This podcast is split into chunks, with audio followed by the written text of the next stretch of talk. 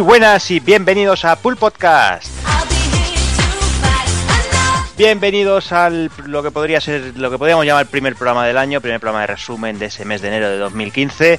Eh, trigésimo noveno programa y vamos como siempre con la mejor compañía posible. Eh, empezamos saludando al señor Doki Pani, muy buenas. ¡Hey! ¿Cómo estamos, tío? ¿Qué tal? ¿Cómo vas? Pues aquí de puta madre ya habiendo superado las dos gripes que he tenido en tres semanas. O sea que ya de, de puta madre. Y súper contento porque por fin un puto sábado que no tengo que currar, macho. Madre mía, menos mal. Mañana puedo madru- me puedo quedar en la cama un rato. Vaya, te iba tocando, ¿no? Y a jugar un rato, tío, que llevo una temporada súper abandonado que esta semana, pues, si he encendido la consola una vez, la he encendido mucho.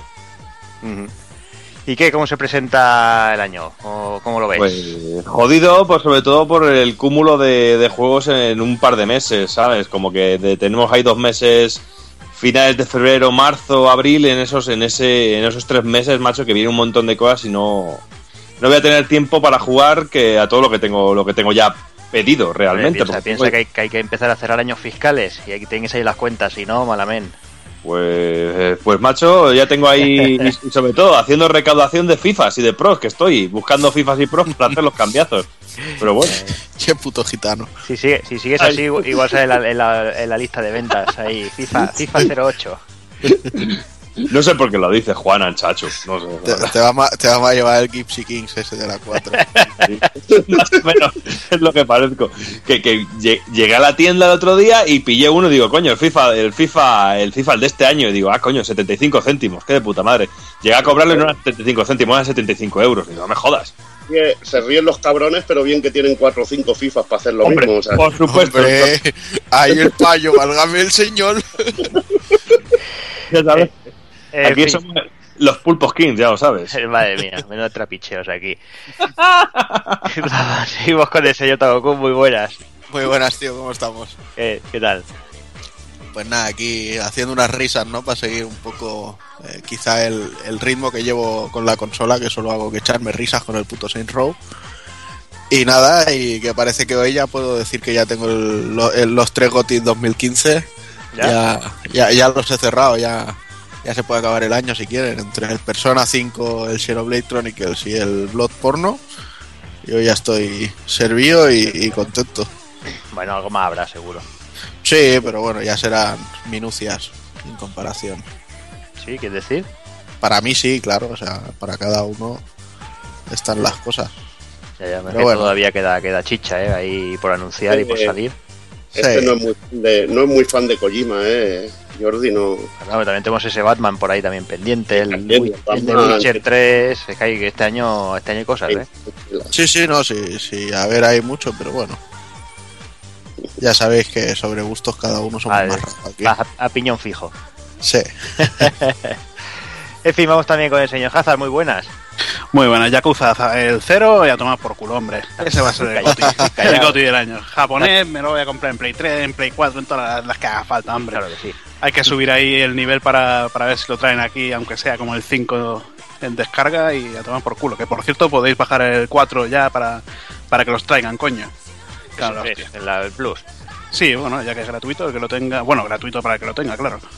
Y nada, pues otro programa más, el primero del año, con el Capitán Tostada este y la Toilet.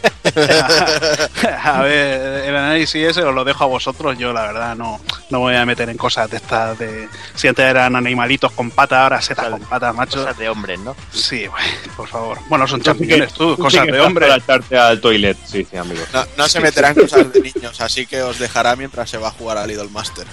No, no, me iré a jugar en la noche en Baraceta 2. Que por fin me ha llegado, es, como decía el Meti Conetti este, como se llame, el Goti del año pasado. Bueno, no, no está mal, no está mal. Bastante entretenido por lo que puede ser. Bueno, entre y de una puntuación así que le pones tetas, tetazas, tetarracas, Joder, un 7.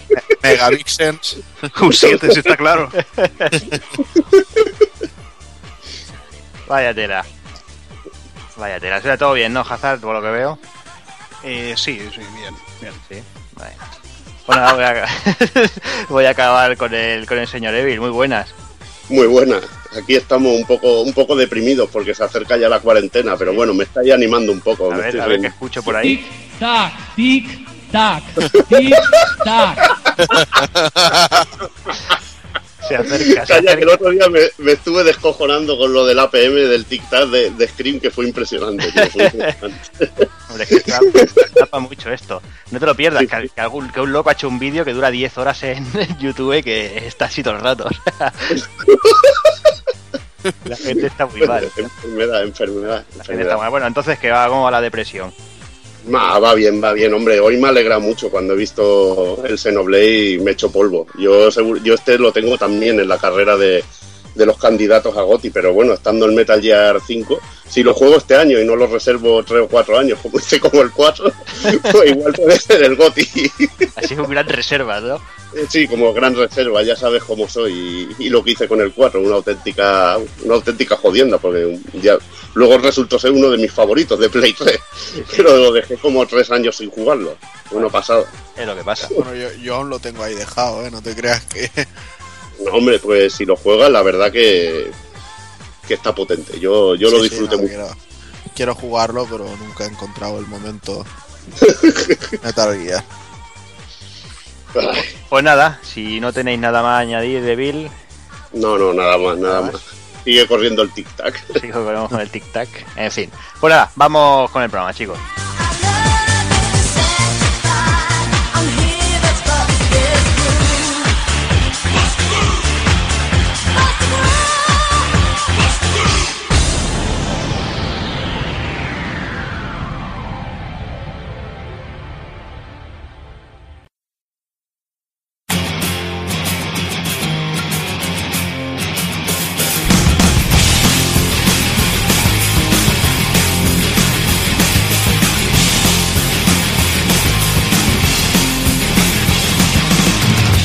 Y para el 39 programa empezaremos como siempre con noticias destacadas de enero de 2015. Pasaremos a las novedades del mismo mes. Analizaremos ese Captain Tostada o Captain Toad como preferáis. Y remataremos con el ending.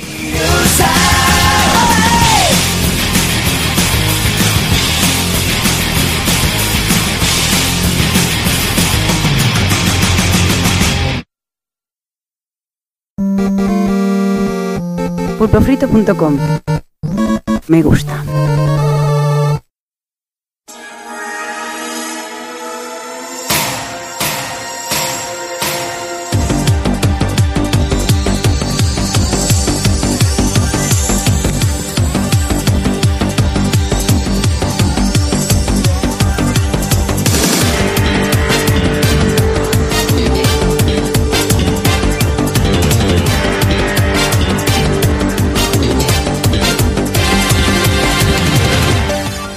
Y empezamos las noticias del año y cómo íbamos a empezar si no con un Nintendo Direct. O sea, ya sabemos que ya es tradición en el Full Podcast de, de tener un Nintendo Direct, como es tradición de Nintendo tras Nintendo Direct tras Nintendo Direct. Y nada, vamos a ir con el primero del año y es, bueno, empezaron confirmando la fecha de lanzamiento de la consola New 3DS, que esta la, la fijaban para el 13 de febrero, así que la tenemos a la vuelta de la esquina.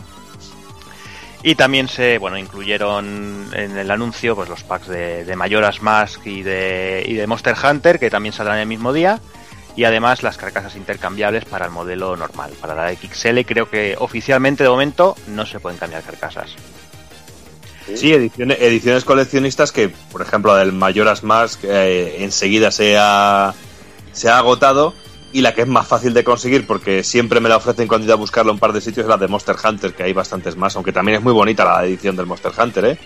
Lo que pasa que a mí como me va men- no me va nada, el Monster Hunter realmente no, no me motivaba tampoco, pero si hubiera pillado la de Majora's Mask, se lo hubiera encontrado en, en, su, en su momento. Mira que me la ofrecieron a mí, Melón. No, no, me, no decirme, quédatela, coñe.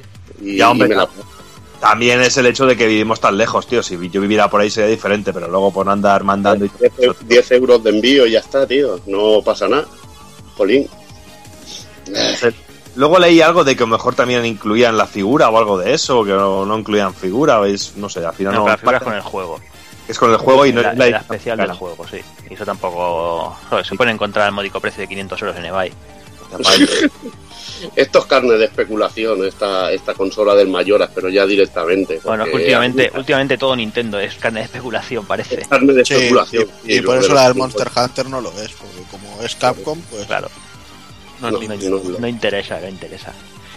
Y nada, avanzamos un poquito más. También anunciaban que empezarían a repartir códigos para la demo de Monster Hunter 4 Ultimate, que creo que Hazard, no sé si, si le llegaron unos cuantos y, y no sé si lo probó.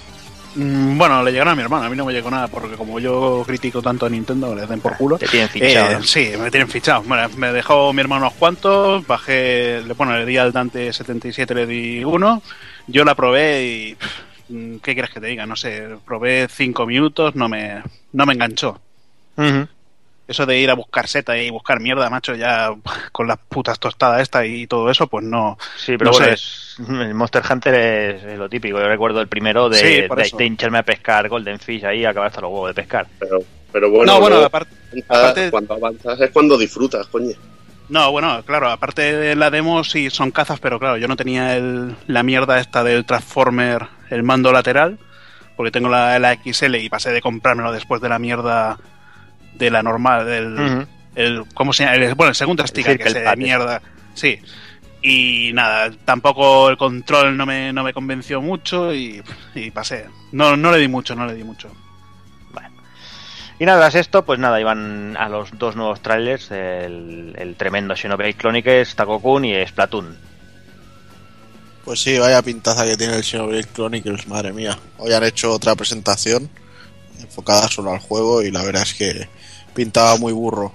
Sigo diciendo que no me, no me gustan nada los diseños de personaje en sí, no sé, no sé qué ha pasado esta vez con la compañía o quizá soy yo, pero bueno, es un, un- es un mal menor comparado con la pintaza que tiene el juego que yo, yo no entiendo al resto de compañías, o sea, yo no les ex- nunca, ni en Play 3 ni, ni ahora en Play 4 les ni en Xboxes, vaya, les exijo unos niveles increíblemente, o sea, me hacen un juego como este y, y yo soy el hombre más feliz del mundo, o sea, técnicamente se ve guapo, un juego- un RPG de toda la vida y ya está, no, no se les pide más.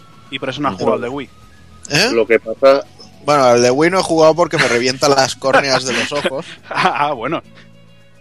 ¿Sabes? O sea, una cosa No es que exige, se. Una cosa es que se vea cáncer de sida y otra cosa es que se vea decente. uh, no te pases de listillo, que este se ha pasado el, el Xenogears y el Xenosaga, coño, los tres. Y tú seguramente el Xenosaga no sé si te lo habrás pasado. Yo no. No, vio, vio los vídeos por las tetas. Claro. De todas maneras, de todas maneras también os digo que si el Xenoblade Chronicles lo meten en la tienda esta de la Wii U para poder jugarlo con la tablet directamente, o sea, en la tablet, me lo compro. Si son 20 pavos, 20 pavos. Y los pago a gusto, ¿eh? Más que pagarlos por la puta mierda esa de la New 3DS, No, que se ve muy feo. Ahí el juego se ve muy feo, ¿eh? Muy feo. Va, lo han mejorado. Bueno, ahora va a una friolera de 10 frames por segundo, por lo menos, en los vídeos. Desde luego, como, como vídeo promocional de lo que puede hacer la New 3DS, es cojonudo. Y del, del Xenoblade Chronicle, el vídeo que han puesto hoy, yo me quedé alucinado, con- sobre todo con, con la cantidad de exploración que se ve que va a haber, tío, porque es que es alucinante. Yo el momento ese que tiras la cámara para arriba y ves todo el escenario ahí a vista de pájaro, me parece espectacular. Eh, me parece que va a ser uno de esos juegos donde explorar va a ser divertirse, pero, pero muchísimo, buscando rincones y, y tonterías. Pues un Y poco luego- como pasaba con el, con el Xenoblade de la, de la Wii, date cuenta que realmente parte de la gracia que tenía el juego era toda la exploración y el tener que hacer relación con todos los personajes, hasta con el último tío que estuviera en la calle, si tenías que hacer relaciones con ellos para subir afinidad o subir ciertos puntos, que era lo que hacía que el juego fuera mucho más profundo. Y luego el contraste de entrar en esa ciudad con las piscinas, las típicas casas americanas, es bastante bizarro, tío. Mm. Me ha alucinado eso también. Y luego, bueno, también destacar la música que, es del compositor de la serie Al Noa, Al Noa Cero y, y la verdad que, que se le nota su estilillo y mola. Aunque creo que echaré de menos a los músicos del primer seno po- porque es que les quedó un, un juego espectacular y, y que sea y que esté al mismo nivel le va a costar a este compositor. Pues sí, porque es que el señor Mitsuda es mucho Mitsuda. Bueno, está Mitsuda y la Yoko Shinomura y hay un equipo ahí impresionante. jun- juntaron a grandes. Juntaron a grande, o sea, impresionante, está muy bien. Muy bien. Y bueno, y, y luego también de lo que ha comentado Jordi, Splatoon, pues de esos juegos que realmente en un principio, cuando lo vi, dije, bueno, vale, y poco a poco no sé qué va teniendo este juego que me va llamando la atención, no sé, lo, lo que viene, viene el vídeo ya me hizo cierta gracia. No a mí es que me mola, tío. Es que es una cosa original y yo no estoy acostumbrado a cosas originales. Es, es- es algo que, que es difícil de ver hoy en día, ¿no? Y Sí, entonces pero a mí te- original me pero- llama, tío. Pero lo que te quería decir es que al principio, los primeros vídeos que mostraron, dije, bueno, pues no, también era algo muy. muy Se veía muy. Es que solo enseñaron en multijugador y yo creo que cuando empezaron a enseñar lo de poder jugar tú solo y que hubiera ahí el rollete plataformas y Es el que, rollete es que así, en realidad cuando lo presentaron, lo presentaron que sería solo un juego multijugador. ahí está. ahí y está. luego ya dijeron el rollo de que sí, que bueno, le metería una historia y tal. Y yo creo que está bien porque le han metido el- el- en el modo así single player, parece que, que es donde han metido muchas cosas tipo puzzle y cositas guapas y originales. No sé, a mí me parece interesante. Y a mí también, y es lo que siempre estamos pidiendo un poquito, ¿no? No seamos tampoco así, de que ideas nuevas y cosas novedosas, pues bueno, oye, demos, demos también una oportunidad a esto, joder. Pues sí. Venga, pues seguimos con la siguiente. Eh, lo que también anunciaron fue que la compatibilidad de Mario Party 10 con los amigos, como estaba claro. ¡Amigo! Y además eh, coincide con el lanzamiento, coincidirá con una nueva tirada de, de los de los tan especulados muñecos. Eh, esa serie que ya se han visto de Mario, Luigi's y bueno, los todos los personajes para, para la ocasión. Incluso oro y plata de, de Mario. O sea, una Sí, no está no está confirmado, No, pero parece que sí. pero saldrán porque parece las imágenes Y, y parecen el, muy muy el reales. Mr. Game and Watch también parece que estará por ahí. Mm. Pero yo, yo no entiendo esta puta enfermedad con estas figuras. ¿eh? Es que es lo que decíamos antes. Todo lo que sea Nintendo ya tiene que ser especulado. Eh, po- porque sí, o sea, sale una consola, una edición Nintendo, pues a comprar la- los especuladores solo para revender, o sea, las las las tre- New 3DS del Zelda. Amazon no las vende y sin embargo está llena de en Amazon de, de- de resellers que las ponen a, a 500 dólares y dices, pero, pero ¿qué me estáis Y que, contando? y tío?". que te las entregan una semana después de que se pongan a la venta, que es lo cachondo. Sí. Dices, ¿qué, ¿qué coño está pasando, por favor? Bueno, pues porque las tiradas son pequeñas y, y pasan estas cosas. En vez de coger y hacer una tirada para que todo el mundo pueda comprarlo, pues se quedan cortas y aprovecha gente para comprarlo y venderlo más caro. Claro. Mm. Y es una forma también de hacerse autopublicidad gratuitamente. Sí, pero no sé hasta qué punto puede ser Sí. bueno, porque a mucha gente le puede frustrar no poder conseguir su figurita. Claro, es que es eso. O sea, y dices, bueno, a mí me interesa solo una puñetera figurita y tengo todo el derecho del mundo de comprármela, ¿no? Y si el, pre- el precio de tienda son 13 euros, no tengo que por qué al día siguiente, por, por no haber podido ir el mismo día del lanzamiento a la tienda por la mañana para asegurarme de que me la podía llevar, dice, tener que pagar 30 o 40 euros por, por una figura que además en, en líneas generales están feas, están mal hechas, no sé. O, o por la cara que se te puede quedar de que acaba de llegar un tío que se lleva las 10, los 10 Megaman, que tú solo querías uno, pero se lleva los 10 que había en la tienda, por ejemplo, o tonterías así. Se te queda cara de gilipollas y de decir, hostia, no se puede hacer algo con esto para que, que se controle un poco más, pero bueno, mira, son las cosas son así y, y así funciona. Pues lo único que yo pienso que se debería hacer es no pagar más del precio oficial, directamente. Claro, el problema es ese, el problema es que mientras haya gente que lo vaya pagando, pues los especuladores seguirán poniendo precios así. Ahí está. Eh, lo que está claro que, que Nintendo esta, esta maniobra ya la hizo en su momento con el lanzamiento de Wii, o sea, poner en el mercado una tirada limitada y la gente se, se moría para, por conseguir una. Y con, y con los amigos está haciendo lo mismo, simplemente se asegura de vender todo el stock, de que no quede nada. Y ahí están los casi 6 millones de unidades vendidas, me parece que han sido, en, Un animal, en- poco tiempo. Y eso y, el- y en tiendas no puedes encontrar una mierda, o sea, conforme, o sea, el éxito está garantizado, vamos. Mm, ¿Y que se aseguran? Pues que si sacan una nueva tirada, pues la gente que no ha podido comprar irá como locos pensando que ya no podrán conseguir, aunque hayan trillones de unidades en todos lados. Ya, pero, pero mira, las Infinities, por ejemplo, también eh, a día de hoy cuesta mucho verlas. O sea, llegas a una tienda, tú llegas al FNAC y ves a lo mejor un Hulk y un Thor. Y vas al corte inglés y ves un ojo de halcón, ¿sabes? O sea, ves poquísimas, pero ves de todas y, y se van reponiendo, o sea, se van Mm. llegando. Pero es que no, no entiendo, o sea, si Nintendo sabe que hay una demanda para que la gente gitana se gane el dinero, pues que se lo gane Nintendo, ¿no? Es que no. Pero mira, Sí, pero supongo que es estudio de mercado. Supongo que ellos pensarán que si hay, hay están las llenas, llenas las tiendas, pues no venderán las mismas unidades que, que, que están No, pero, pero, pero ya no es, o sea, vale, las han reventado y hay mucha demanda, bueno, pues haces otra tirada y ya está. A la que veas que de una tirada eh, te quedan cosas sin vender en tiendas, pues dices, pues ya no hago más. Mm. Hombre, yo creo que nuevas tiradas están haciendo, porque esta semana, por ejemplo, en Amazon han aparecido unos cuantas unidades de, de- de cosas como el Kirby y todo eso que estaban súper especulados, y ahora mismo los puedes conseguir a, a- a estas horas por 14.95 creo que están, y puedes coger el Kirby, el- la tía del Wii Fit y alguna mierda más que de estas que estaban súper especuladas. O sea que supongo que Nintendo debe haber liberado algunas unidades, no lo sé. Pues eso espero y que todos los que tienen un almacén lleno de amigos Se se los coman, con, se los patatas y tengan que ir a pedir comida a los comedores sociales porque se han gastado todos sus ahorros en, en, en amigos. Claro que sí. Y bueno, dejando a los amigos aparte, vamos con la nueva actualización para Wii U, que también la anunciaron, que además de arreglar unos cuantos eh, problemas y algunas cositas, eh, la principal mejora era hacerla compatible con las ediciones descargables de los juegos de Wii, que bueno, que como ya sabéis, saldrán al precio de 19.95, pero como oferta de lanzamiento se podrán comprar a 9.95. Y aquí voy a lo que comentaba Taco Kun, le voy a dar una mala noticia, eh, comentaba Taco Kun de juego a Xenoblade Chronicles, y es que a día de hoy, eh, aunque lo compres en digital, puedes jugarlo en, el, en, el- en la tableta, pero tienes que seguir jugando con un puto mando de Wii. A día Sí, de, es que de momento no se puede jugar directamente con el mando de- de- con el gamepad, que es como debería de jugarse con la, con la tableta. Porque lo veo tan absurdo como, como todo, pero bueno. pues nada, al final configurar el Dolphin en el portátil y que le den por culo, ¿sabes? A, a todo, lo, lo meteré emulado y listo. Hombre, yo creo que tarde o temprano tendrán que hacer la compatibilidad con el mando, porque si no es que, es que lo veo tan absurdo usarlo solo como pantalla, es lo veo una gilipollas como el guampino, pero bueno. Bueno, estás hablando de Nintendo, ¿eh? que con su sus mercados de online y eShop y todo eso ya van demostrando que, que poco les importa ponerse en tendencia y ponerse No, ellos van, en- van a su ritmo, van a su bola. Exacto. Totalmente. son bienvenidos a los años 90 somos Nintendo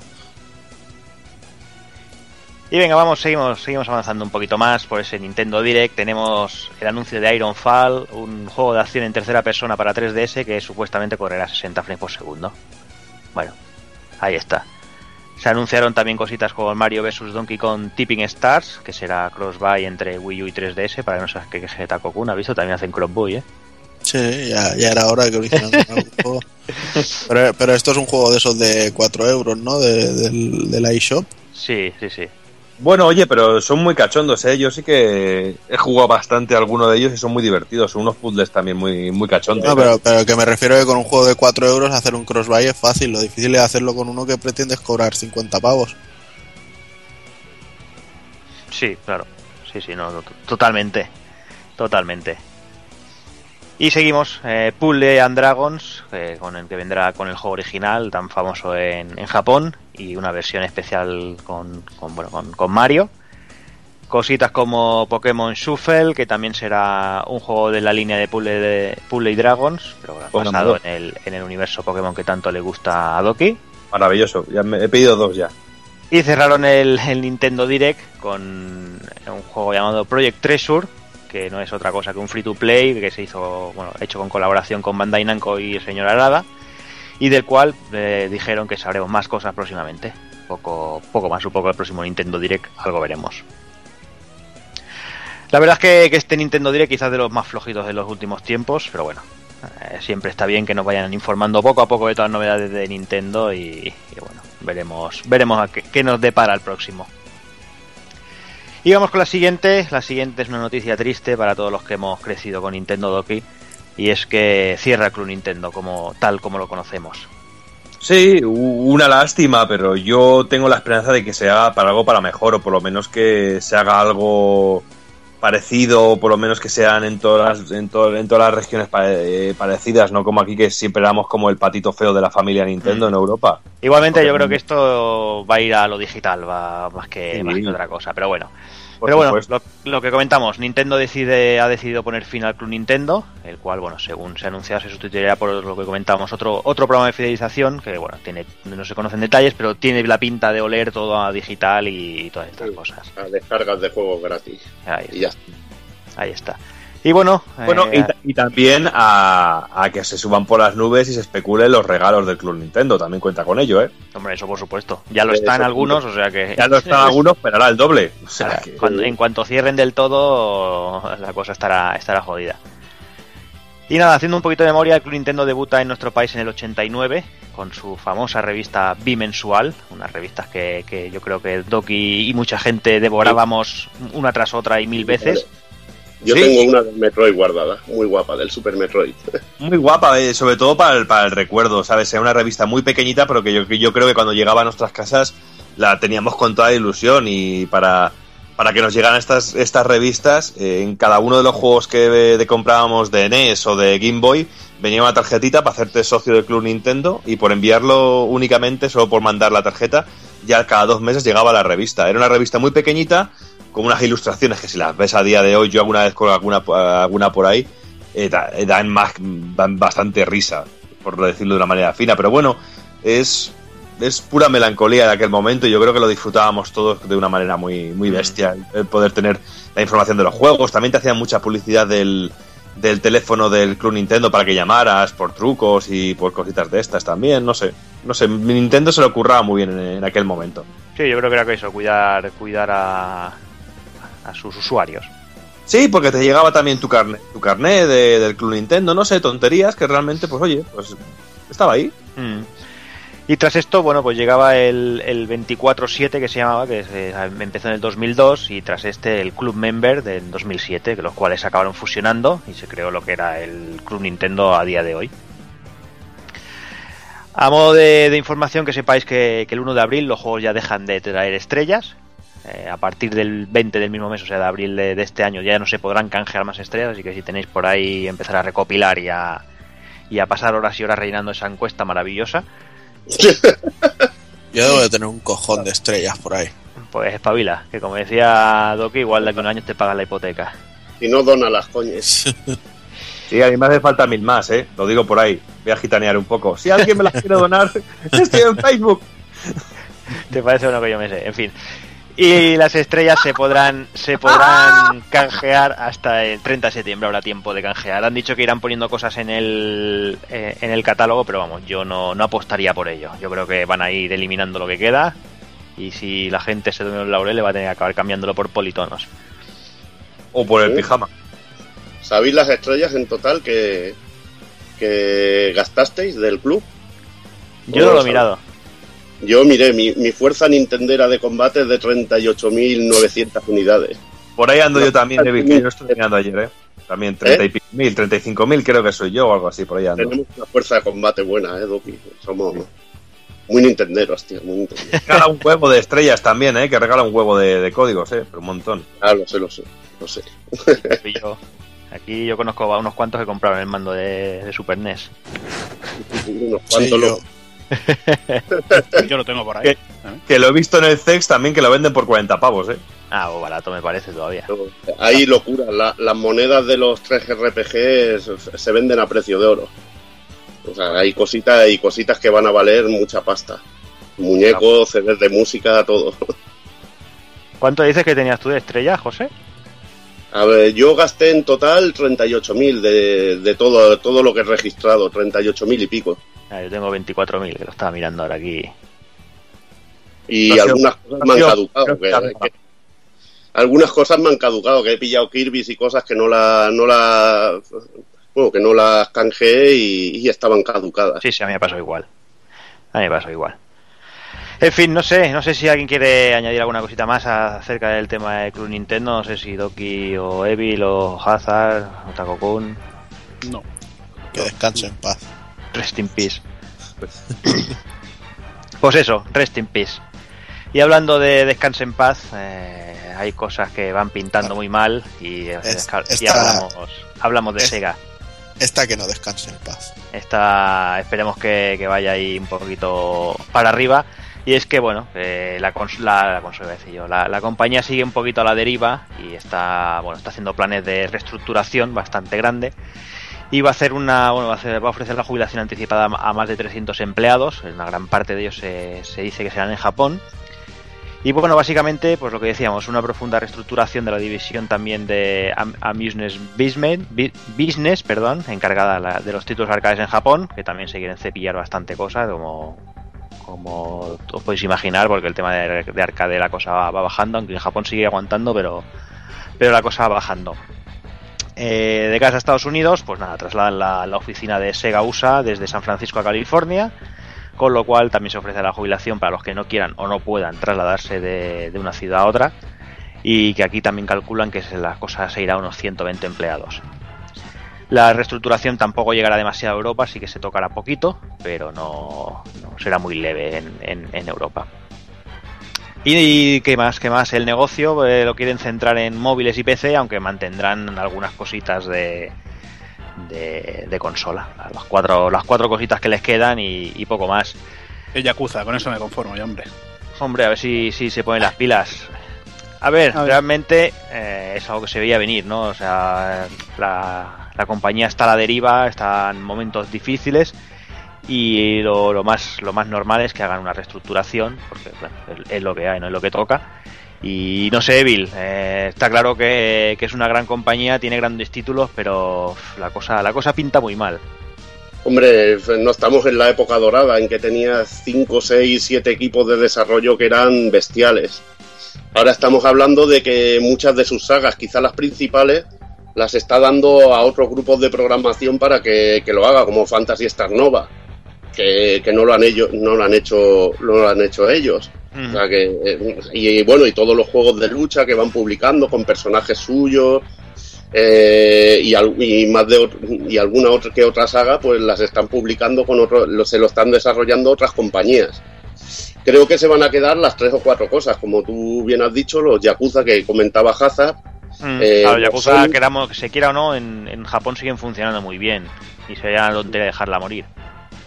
Bueno, y también está Sonic, que siempre es un valor que, que, bueno, aunque no lo han cuidado muy bien en esta última edición, que la verdad es que el juego no ha salido para nada, para nada bien, que tampoco lo ha hecho la- ni el Sonic Team.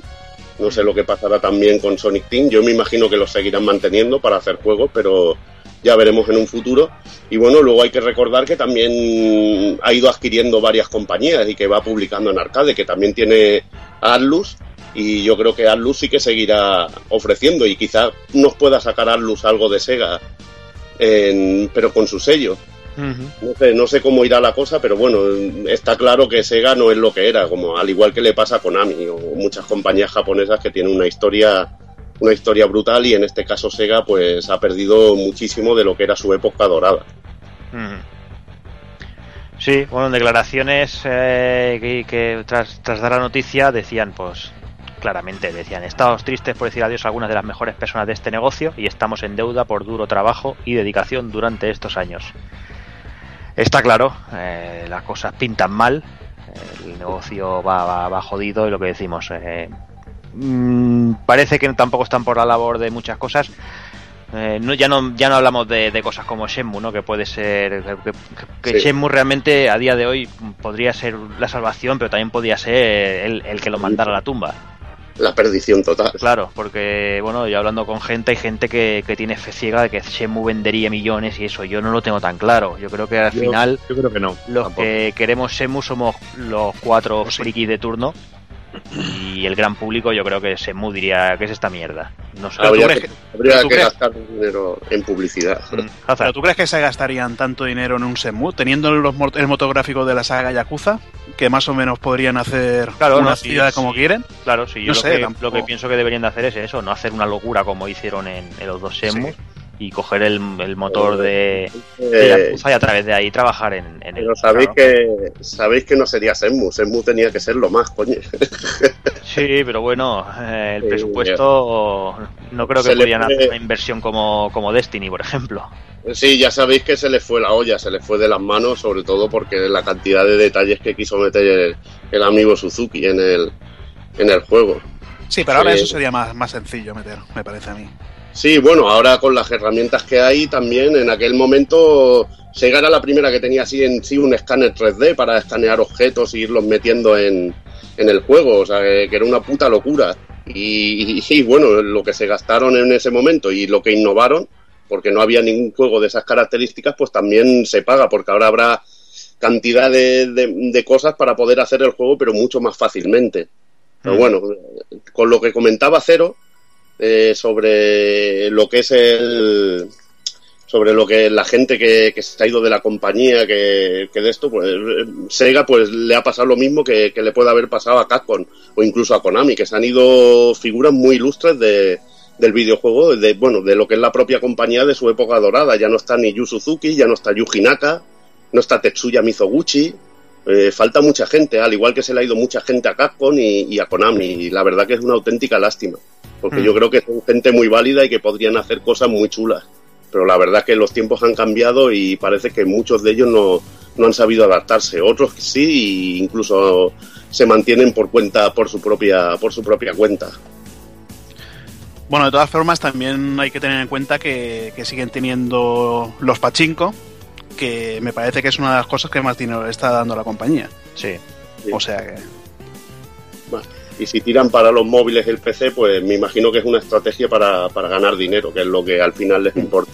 Claro. Claro, y es lo- que hemos dicho varias veces aquí en el programa, que el, aquí a lo mejor no tanto, pero en Japón el territorio y lo que mueve los, los, los juegos de móviles y las aplicaciones móviles, pues es muy bestia, ¿sabes? O sea que es un, es un paso totalmente lógico para que, para que Sega intente buscar ahí su, su nicho de mercado, realmente. Sí, no sé, yo el problema como lo hemos comentado millones de veces y lo comentaba Evil hace un momento, las eh, Konami, Capcom, Sega están todas ahí ahí, o sea, la cosa la cosa está jodida. Que podrían coger vieja, viejas franquicias y yo qué sé, sacarnos unos recopilatorios HD, oye, pues bien hecho, yo creo que, que acabarían vendiendo. No sé, la verdad es que creo que, que ganas hay de, de- de cositas, recopilatorios eh, y así con, con cuatro, cuatro ilustraciones y cuatro mierdas. Yo creo que todos picaríamos, tanto de Sega como de Konami como de Capcom, así por sagas y cositas así. Y yo creo que estaría bien, no sé, la verdad es Sí, que... que picaríamos nosotros, pero realmente el gran público y la gente que Sí, pero viene que ahora... piensa Borja que Doki que, que tampoco la inversión que tendría que hacer la compañía en, en esas cosas tampoco sería o sea, no sería una gran inversión, o sea, te hablo de, de HD como por ejemplo puede pasar con el Dungeons and Dragons Collection, por ejemplo, Sí, sí, que claro, sí, sí. tampoco, a ver, tiene su, su trabajito, pero que tampoco es una exageración, pero oye, un recopilatorio de Golden X, por ejemplo, caería, un- yo qué sé, eh, después ten, ten en cuenta, también están todos los juegos de, de conducción de Sega, que, que no son moco de pavo, y son juegacos que poniéndole un online decente y cuatro chorradas más, hostia, yo creo y muchos, que... no han, y muchos- y muchos no han pisado una consola de, un- de una manera decente. Ahí está, Eh, Daytona USA 2, Scud Race no lo hemos visto en consola. ahí está. O directamente tampoco, no lo ha visto. O por ejemplo Golden Axe, lo que decía antes de Jordi del Golden Axe, el, el Revenge of the Atalader, también es, que no lo hemos podido disfrutar en consola, que, que yo estoy totalmente de acuerdo, pero realmente, aunque sea poco esfuerzo y realmente poco costoso, realmente para el gran público, para toda la gente que está No, viniendo, está claro que vender muchos no venderían. es que ese, es el- ese es el problema. Pero yo bueno, que lo compraría y lo disfrutaría, ¿eh? pero yo estoy poniéndome desde ese punto de vista. Es que tú piensas que el tema es que son juegos demasiado arcade. Ahora, con, con las consolas de nueva generación, se llevan más juegos más largos, con, con puntos Sí. de, grava- de guardado, más amplios. Y esto, pues bueno, eh, son lineales y son juegos que so- es para jugar una partida, un par de partidas con los colegas y ya está. No sé. o, o echar una partida. Los juegos que se hacían antes eran juegos que te los podías acabar en una hora, hora y media, media hora, depende. No, Y pero si hicieran algo, eh, si hicieran algo como el Dragon's Crown, que- eh, se basaban en que tenían una dificultad y que tenías que repetir hasta masterizarlo y podértelo hacer bien. Entonces ese, el estilo de juego ha cambiado. Lo único que hay compañías como Nintendo que yo creo que ha sabido adaptar sus viejas sagas y traerlas de nuevo. Y Sega, por ejemplo, o Konami no ha conseguido con muchas de ellas o porque no ha querido. Porque Konami, por ejemplo, no, me hubiera gustado ver qué podrían haber hecho con un Goemon. qué podrían haber hecho con otras cosas. Y no, no al final, pues han pasado de hacerlo. No, no lo han hecho. Incluso con Castlevania no, no han conseguido darle el toque que, que se le debería dar. No sé, yo creo que, que- que la clave es esa, ¿no? Si realmente eh, todos esos juegos que hablamos eh, es para gente como nosotros y casi seguro que la mayoría de la gente que nos escucha eh, realmente son juegos que hemos disfrutado en su momento y como dijo como hizo, hizo Capcom, no me acuerdo cómo se llamaba, la mierda esta que hizo que ponía los juegos a en, en packs y todo eso hace poco pues, por online, es que no recuerdo el, el sistema como lo llamaron. El Capcom Cabinet Arcade, creo que era, ¿no? Algo Sí, así. sí, es arcade, sí. Realmente, ahí yo creo que aquí nadie ha comprado ninguno o casi ninguno. Pero si eso, si eso en vez de sacar de la sitio lo sacan en un disco, yo creo que hubiéramos Sí. caído todos. De aquí sí, seguro, claro. Y de nosotros y de la mayoría de gente que nos escucha seguramente también. ¿Sabes? Que tampoco, no sé, que creo que, que- que realmente este tipo de juegos es más gente que nos gusta coleccionar, que nos gusta eso, y es gente que lo quieres tener, ¿no? no en- eh, jugarlo digitalmente cualquiera día de hoy puede, que tenemos hay mil millones de maneras de jugarlo y no hace falta que te vaya, tengas que pagarlo. ¿eh? sea, seamos, seamos serios y seamos francos, y la cosa es así. Pero si te sacan un puto CD con una puta portada y un pequeño librito y lo que sea, y cuatro fotos y cuatro mierdas, aquí caemos todos de cabeza. Pero sí, Claro, pero a las compañías grandes, por muy poco esfuerzo que les cueste, a ti- le- les importa una puta mierda que a ti y a mí nos gusta coleccionar. Lo que le importa es llegar a la máxima gente posible y sacar el máximo beneficio con el mínimo esfuerzo, realmente. sí, pero realmente para este tipo de juego yo creo que la única manera es ir a buscar eso. Creo, ¿eh? Creo. Sí, no, no, crees no, es que es cierto, es que solo de esa manera. Yo creo que es eso. Pero bueno. Es lo que decíais, lo que decíamos antes con Senmu, eh, que sería un éxito Senmu, claro, entre la comunidad, entre nosotros, los que llevamos toda la vida y entre los que disfrutamos en su día del fenómeno que fue Senmu. Pero eso, eso si lo, si coges y lo vendes de puta madre y le haces una campaña publicitaria, que es que por desgracia hoy en día muchos juegos tienen su éxito por su campaña publicitaria y no por su calidad. Por ejemplo, el, el Destiny es muy buen juego, pero a mí no me aporta nada al mundo del videojuego y para mí no, no hará historia ni hará nada. Sin embargo, Shenmue para mí sí que aportó en su momento algo para, para la historia del videojuego, pero no tuvo el éxito comercial porque no, no se supo, yo creo que, que llegar a la gente, tío. Y llegando a la gente, pues, que Gastando dinero en publicidad. Y desgraciadamente es así de simple y, y así de lamentable, tío. Mm. Que muchos juegos de gran calidad, pues se quedan ahí porque no han tenido un marketing y la gente no lo conoce y no sabe lo que es. Mm. Claro que piensa, Destiny puede ser lo que quieras, pero haya estado en todos los telediarios el día del lanzamiento eso, y, en, tío. y en todas partes. O sea, ya, ya lo dijeron, que, gran parte del, del presupuesto se fue en marketing. Ahí está, y el Shenmue se fue todo el, más todo el dinero se fue en hacer el juego, que costó Mm. una pasta. Y sin embargo en marketing poquita cosa. Y si lo hubiéramos visto en la tele hasta en la sopa, pues uh, a la gente le hubiera entrado por ahí y le hubiera dicho, hostia, ¿esto qué es? No sé. Sí, Yo yo creo creo que que- sí. Lo que pasa es que la, te- la temática de Shenmue quizá también está algo ya pasada, es muy noventera. Sí, ahí no, eso también. Eso también. Eh, a día de hoy la gente, los chavales y la gente me- mediana de mediana edad que no haya jugado en su momento, yo creo que, que no, no, la temática no, no, no le acaba de, de convencer, creo, eh, creo. Habría Pero- que entrar de otra manera, pero bueno, eh, sería buscar la manera de que... Sí, sí, no, no, está claro. Pero bueno, lo que decimos, eh, la cosa está jodida para Sega. Esperemos que, que, bueno que con estos movimientos, pues nada, se pueda mantener y si puede levantar un poquito cabeza y traernos algunas cositas de esas que tanto nos gustan, pues, pues bienvenidas serán. Aunque también te digo que no sería tan descabellado que Nintendo comprara a Sega, ¿eh? Tampoco, ¿qué quieres que te diga? A este paso. A saber, o pagarle algún algún desarrollo, tampoco te lo, tampoco te lo, Oye, te lo digo. Que visto lo visto, que si viéramos la situación actual de irrelación de SEA con Nintendo, si vamos años atrás y nos ponemos en la cabeza que teníamos en aquellos los años 90, era impensable totalmente. Con lo cual, yo creo que tampoco sería una idea tan descabellada que Nintendo algún día terminara comprando Sega. O sea que. Podría ser. O que Nintendo dejara de hacer juegos para dedicarse a los muñecos también, o sea que tampoco te creas. Bueno, mientras vaya teniendo dinerico ahí entrando en las arcas, yo creo que, que ahí estarán. Así que nada, vamos ya con la última noticia y es que, es que esta noticia también es para, para, para mea y noche gota que dicen. Y es que la- el señor Yohei Shimbori, eh, uno de los programadores de Teatro Live 5, dice que, que no quieren que los que, bueno que la- con, la- con el lanzamiento del juego en PC no quieren que haya mods de desnudo.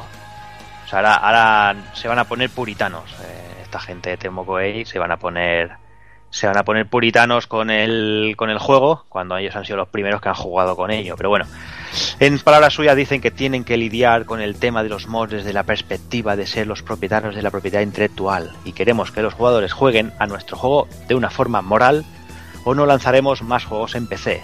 La amenaza además.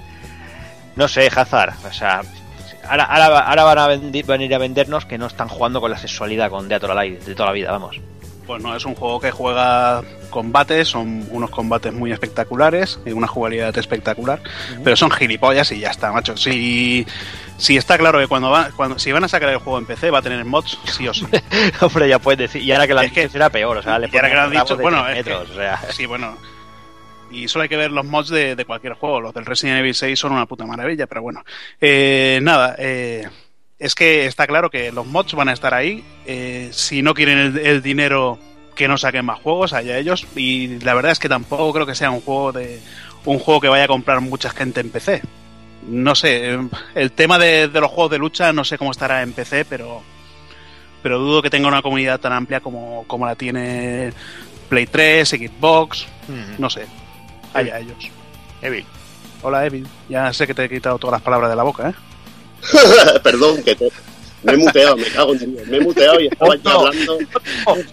estaba diciendo ya que empecé, que te equivocas, que empecé sí que hay ¿Sí? bastante comunidad para los juegos de lucha, incluso Street Fighter, eh, la comunidad muy potente de. Street Fighter 4. Y yo creo que, bueno, seguro que les gustará tener a Death or Alive 5 disponible para, para su, su sistema. Hostia, lo que me hace mucha gracia de la noticia es queremos que los jugadores jueguen a nuestro juego de una forma moral. Y entonces, ¿qué coño es lo del Axis para mover las tetas de las tías? No me jodas, tío. Eso es jugar de una manera moral al juego, ¿no? Estoy jugando con el Six Axis y lo estoy mirando y mira cómo se le mueven las berzas. No me jodas, hombre. Eh, yo solo he visto, hoy he visto una noticia de Hero Warriors que decían que, que si Nintendo no les dejaba poner más tetas, no hacían el juego. Digo, joder, macho. No, es que lo bueno, Evil, que después el enfermo era el Itagaki. Ya te digo, después el enfermo era de Itagaki, pero después de que se ha ido, el nuevo personaje Honoka es seguramente de los que más peras tienen, o sea que, no sé, no ha disminuido, no ha disminuido. Esto en la, en la saga puede haber disminuido de calidad en otras cosas, pero en tetas no ha disminuido. No, al contrario, si han estado trabajando en el motor de movimiento toda la vida, como aquel que dice, o sea, es que es absurdo que, que- que esta gente le dé esa importancia a eso, a ese movimiento, y tengan los santos cojones de decir que quiere que la gente juegue de forma moral. Es que manda huevos. Oye, y, que yo, y que yo no lo veo que sea amoral el jugar con una mano y masturbarse con la otra. O sea, llevando toda la vida y mírale, un chaval bien sano. No, yo lo hacía con el bayoneta uno, eh, También, que, que tenía el modo una mano, ¿no? claro. Pues ya está. Modo una mano, tío, me ha dado asco hasta a mí. One Hat Mode.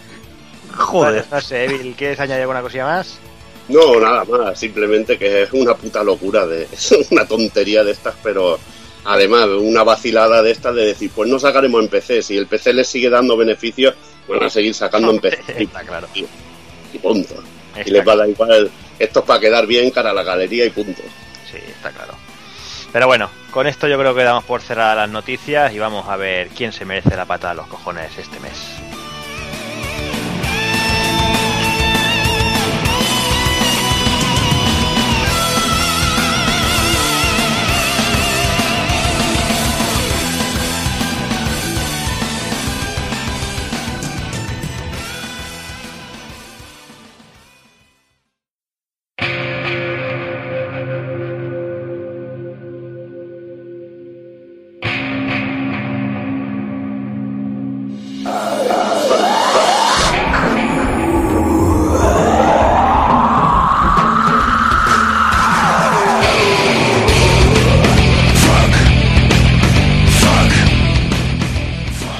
Bueno, yo no tenía claro, yo quería hacer una pata a los cojones para no perder la costumbre. eh, quería hablar de, amigos y todas esas cosas. Lo que pasa que realmente no sabía si darle la pata a los cojones a Nintendo por lanzar pocas unidades, a los especuladores por ser tan hijos de puta.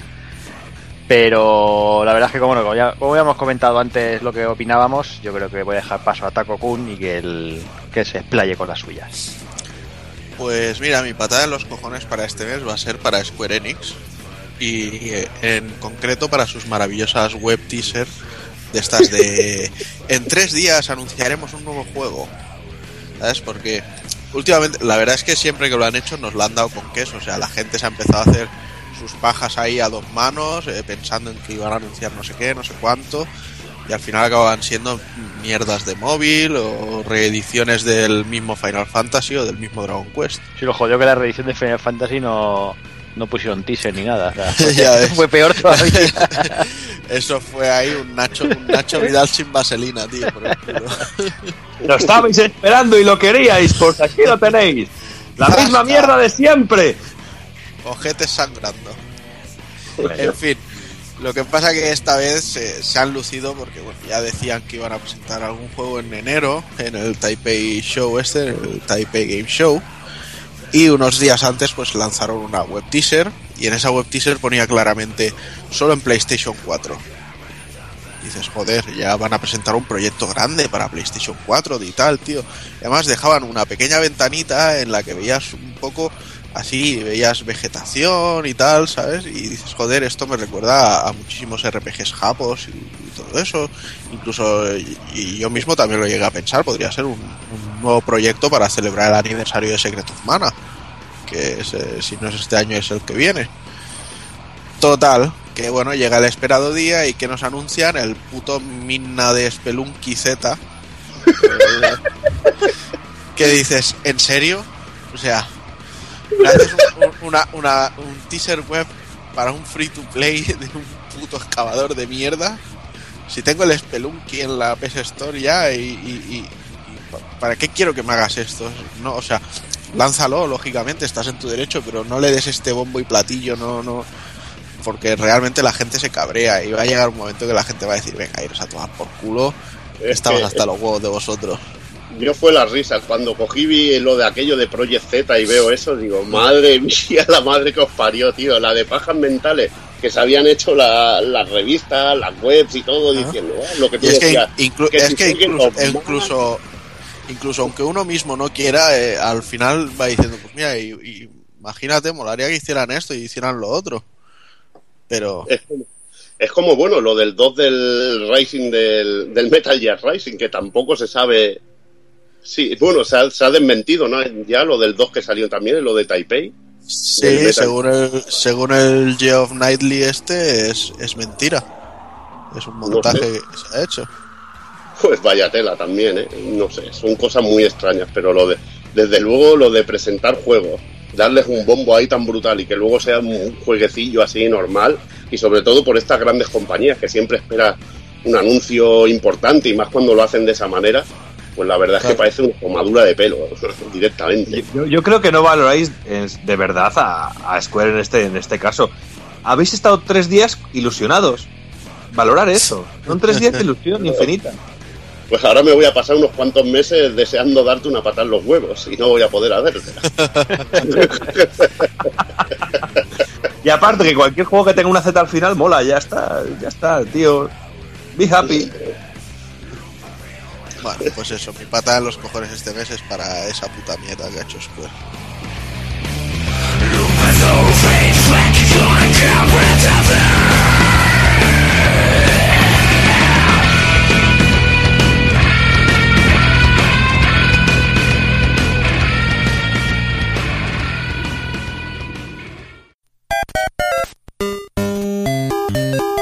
Visítanos en pulpofrito.com. Te esperamos.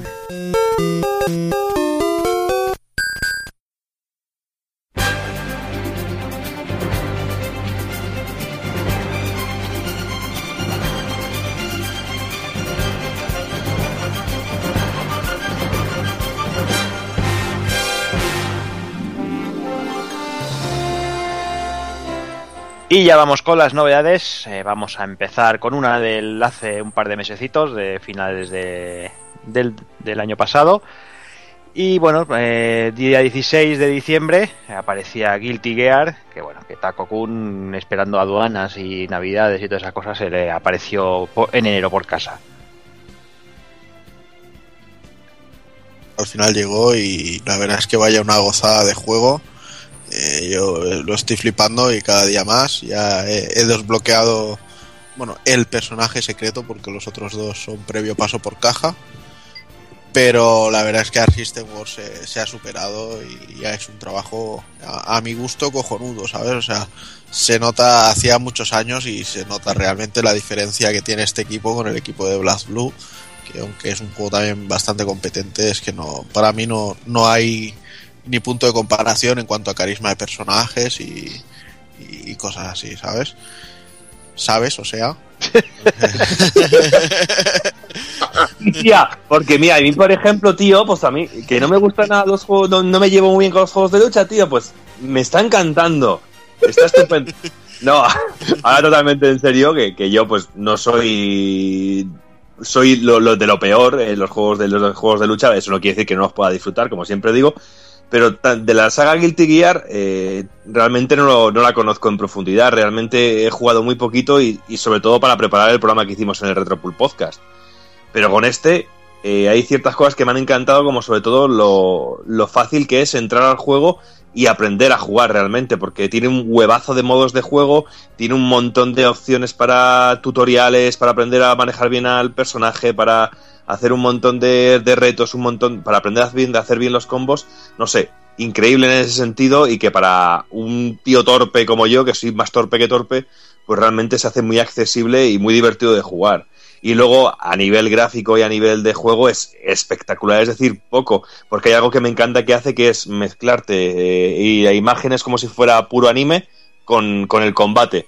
Pero no con transiciones bruscas, sino que incluso en mitad del combate tienes un ataque especial que, que- que parece que está saliendo del- de una imagen de un anime o de un, mo- un momento épico de, de- de una pelea de, de cualquier serie y es, es totalmente increíble.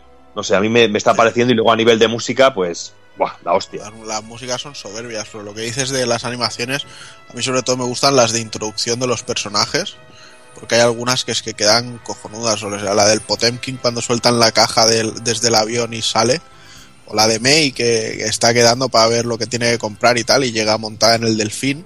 Y además la de Mei le acompaña muy bien la música de su escenario, ya pega súper genial con, con esa intro. Habéis visto que estoy haciéndolo todo ya en plan pijo, ¿eh? Súper genial. me estoy poniendo tonta, es Tío, ¿dónde, dónde te has metido, tío? o sea. no, bueno, y eh, hay, otra cosa que también es muy, muy guay en este juego y que ayuda sobre todo a la gente que no, que no tuvo Play 2, Play 1, Dreamcast y tal, y no, no estaba muy metida en, en, el, en el mundillo del, de Guilty Gear, que es que tiene un, un modo biblioteca en el que puedes leer absolutamente toda la historia y biografía de los personajes, todos los acontecimientos, o sea, que una wiki es quedarse corto comparado a todo lo que hay ahí, o sea, es que te hablan hasta de Arc System Works, de Ishiwatari, de, de todos los eh, eh, trabajadores del proyecto y tal, ¿sabes? Y incluso te dicen que, que, hay una leyenda urbana de que el Ishiwatari es un maestro del té y cosas así. No sé, tiene, tiene muy mucho cachondeo y, y mucha documentación. La verdad, y nivel... Mí, la verdad es que a mí me lo enseñaste, Juanan, ahí en tu casa y es de esos juegos que te dan ganas de comprar, de, de, pillarte una Play 4 para jugarlo, porque pff, es espectacular lo que cómo luce el juego. Lo verdad es que bueno, también me dio la sensación, como jugué con Kai, que, que, que me recordaba, bueno, que es, es como los antiguos. Es muy continuista, ¿eh? es como es como cuando has jugado al Street Fighter 2 con el Ryu y juegas al Street Fighter 4 con el Ryu. O sea, tiene, tiene un, un, mínimo matiz de cambio. Eh, hay otros personajes que sí que están más tocados eh, y, y, bueno, y tiene, la, por desgracia, tiene poquitos personajes nuevos. Pero bueno, pero hay, hay cositas. No, la verdad que a mí me pareció muy espectacular, sobre todo las nuevas mecánicas que le puso de, bueno, le han puesto al Kai, también me, me hizo gracia lo de los Kames, tío. Sí. Muchas lo gracias. De, lo de poder cargarlos y, y lanzarlos. Y hace muchas gracias lo de poder llevar al hijo de, de Ki, que sí. es una pasada. Sí, yo ya lo, lo, he desbloqueado y es brutísimo. Como personaje el... jugable es brutísimo. Muy porque tiene, tiene una mecánica única en el, en el juego, que es que él tiene una barra de, de hambre. ¿Sabes? Y, o, o, más bien de, de, de energía de calórica. Entonces, eh, hacer las técnicas, las, los ataques especiales normales, le gasta calorías. Y lo bueno es que aunque las gasta, pero lo que te permite es que puedes enlazar varios ataques especiales, ¿sabes? Puedes ir combinándolos y hacer unos combos bastante majos. Pero siempre te tienes que asegurar de que cuando el enemigo a lo mejor está en el suelo, pues hacer un movimiento que se saca un trozo de pollo o un helado o lo que sea y se lo come y le recarga un poquito de esa barra. Porque si te quedas a cero, se queda en plan tonto, eh, como si estuviera famélico. Y esto va eh, en relación a- al crecimiento tan rápido que tiene el personaje, que por eso va con las ropas así tan, tan cortas, porque como es medio guiar, medio humano, pues bueno, con decir que tiene tres años el personaje, o sea que Es una locura. una, una ida de olla. Sí, Y y luego también a, a nivel de, de modos de juego, el modo historia también mola porque es larguísimo, es eterno, es casi como estar viendo Sí. un anime y echar un par de comba- y echar un combate de vez en cuando. Es que eso, ya, ya nada más poner el modo historia ya te dicen, eh, ten en cuenta que aquí prácticamente ni vas a jugar, aquí vas a ver la historia de Guilty Gear. Eh, Para jugar, eh, vete al, al arcade. Y luego, bueno, además cada personaje en el arcade tiene su intro, su final. No me ha gustado, eso sí, que ninguno de los tres personajes descargables tiene intro ni ending. Eso me ha parecido una mierda porque eh, Leo es un personaje, el, que es el, único personaje que, que hay que pasar por caja por huevos, ¿vale? Porque os pongo en situación, eh, Sin se puede desbloquear con puntos del juego, a base de ir pasándote el juego, retos, etcétera, etcétera, o se puede comprar en la PS Store, eh, desbloquearlo y me parece que son dos euros o algo así. Eh, Elfeld, que es una, una pava, una clon de, de Valentin, si no me equivoco, eh, se, los, las dos primeras semanas o tres te lo podías descargar, descargar gratis desde la Store. Y luego ya había que pasar por caja. Pero Leo, que es el más molón de todos, pues directamente salió a, a, a 8 dólares. Y yo fue llegar el Guilty a casa y comprar una tarjeta de saldo americano para comprar el personaje, porque realmente a nivel de diseño y jugabilidad y todo, creo que es uno de los mejores añadidos que, que ha tenido la saga en muchos años. Entonces, eh, Art System Wars sabía que era un personaje que les iba a dar mucha pasta y, y se lo guardaron como putas, como, como hacen siempre. Pero por eso es una razón de más que me parece feo que no tenga una, un opening y un ending. Dices, hostia, has pagado 8 dólares por este personaje, que menos que hacerle algo, ¿no? No, no solo meterlo ahí de pegatina.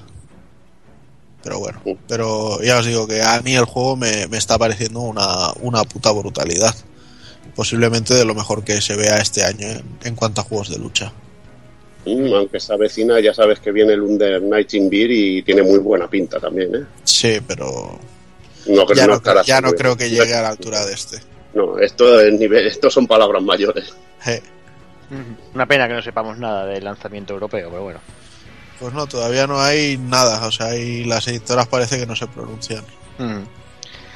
Pero bueno, pues pasamos al siguiente. Antes de deciros que si habéis escuchado roncar, de momento no, no, no hay nadie del equipo que se haya dormido, de, de momento. Son los perretes de, de Taco Kun que están por ahí. Sí, sí, es que están en, en momento de juego y no, no hay quien.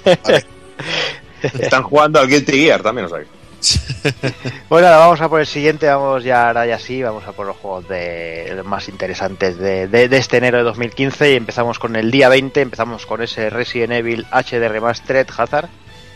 Pues qué decir de este juego que ya si era, si era ya una, amarilla, una maravilla en GameCube, pues aquí es una, una pasada. eh. Yo pensaba que le sentaría mal el 16.9 con ese movimiento de cámara, bueno, ese movimiento de cámara que, que le han puesto cuando andas un poquito, pero la verdad es que lo han adaptado bastante bien. Tanto eso como el, el nuevo control que es con el, con el con el stick en vez de con la cruceta. Es que la cruceta a mí se me, se me hacía insoportable controlarlo. No sé, igual ya me he acostumbrado mucho a juegos con stick. Y quizás sí es un fallo que tenga el cambio de cámaras, pero esto es Resident Evil, esto no es una mierda modernista en tercera persona con la cámara detrás.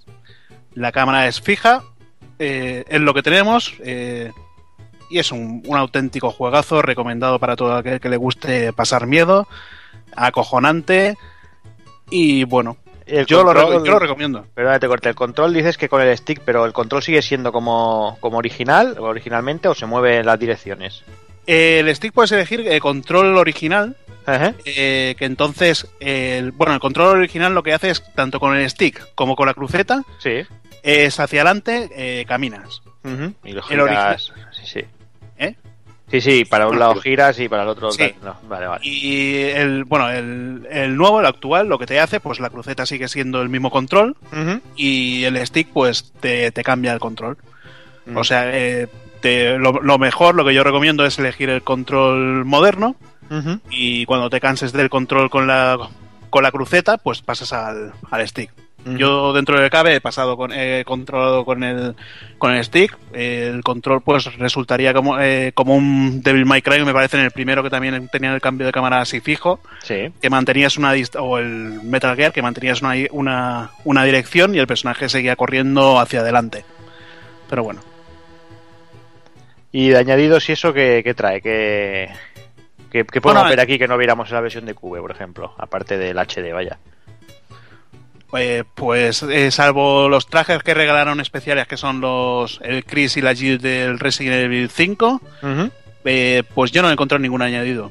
Eh, hay que tener en cuenta que es, el juego es el remake de GameCube, no es un nuevo un, un nuevo remake, es una remasterización, o sea que tampoco yo creo desde el principio Capcom no dijo que tendría novedades.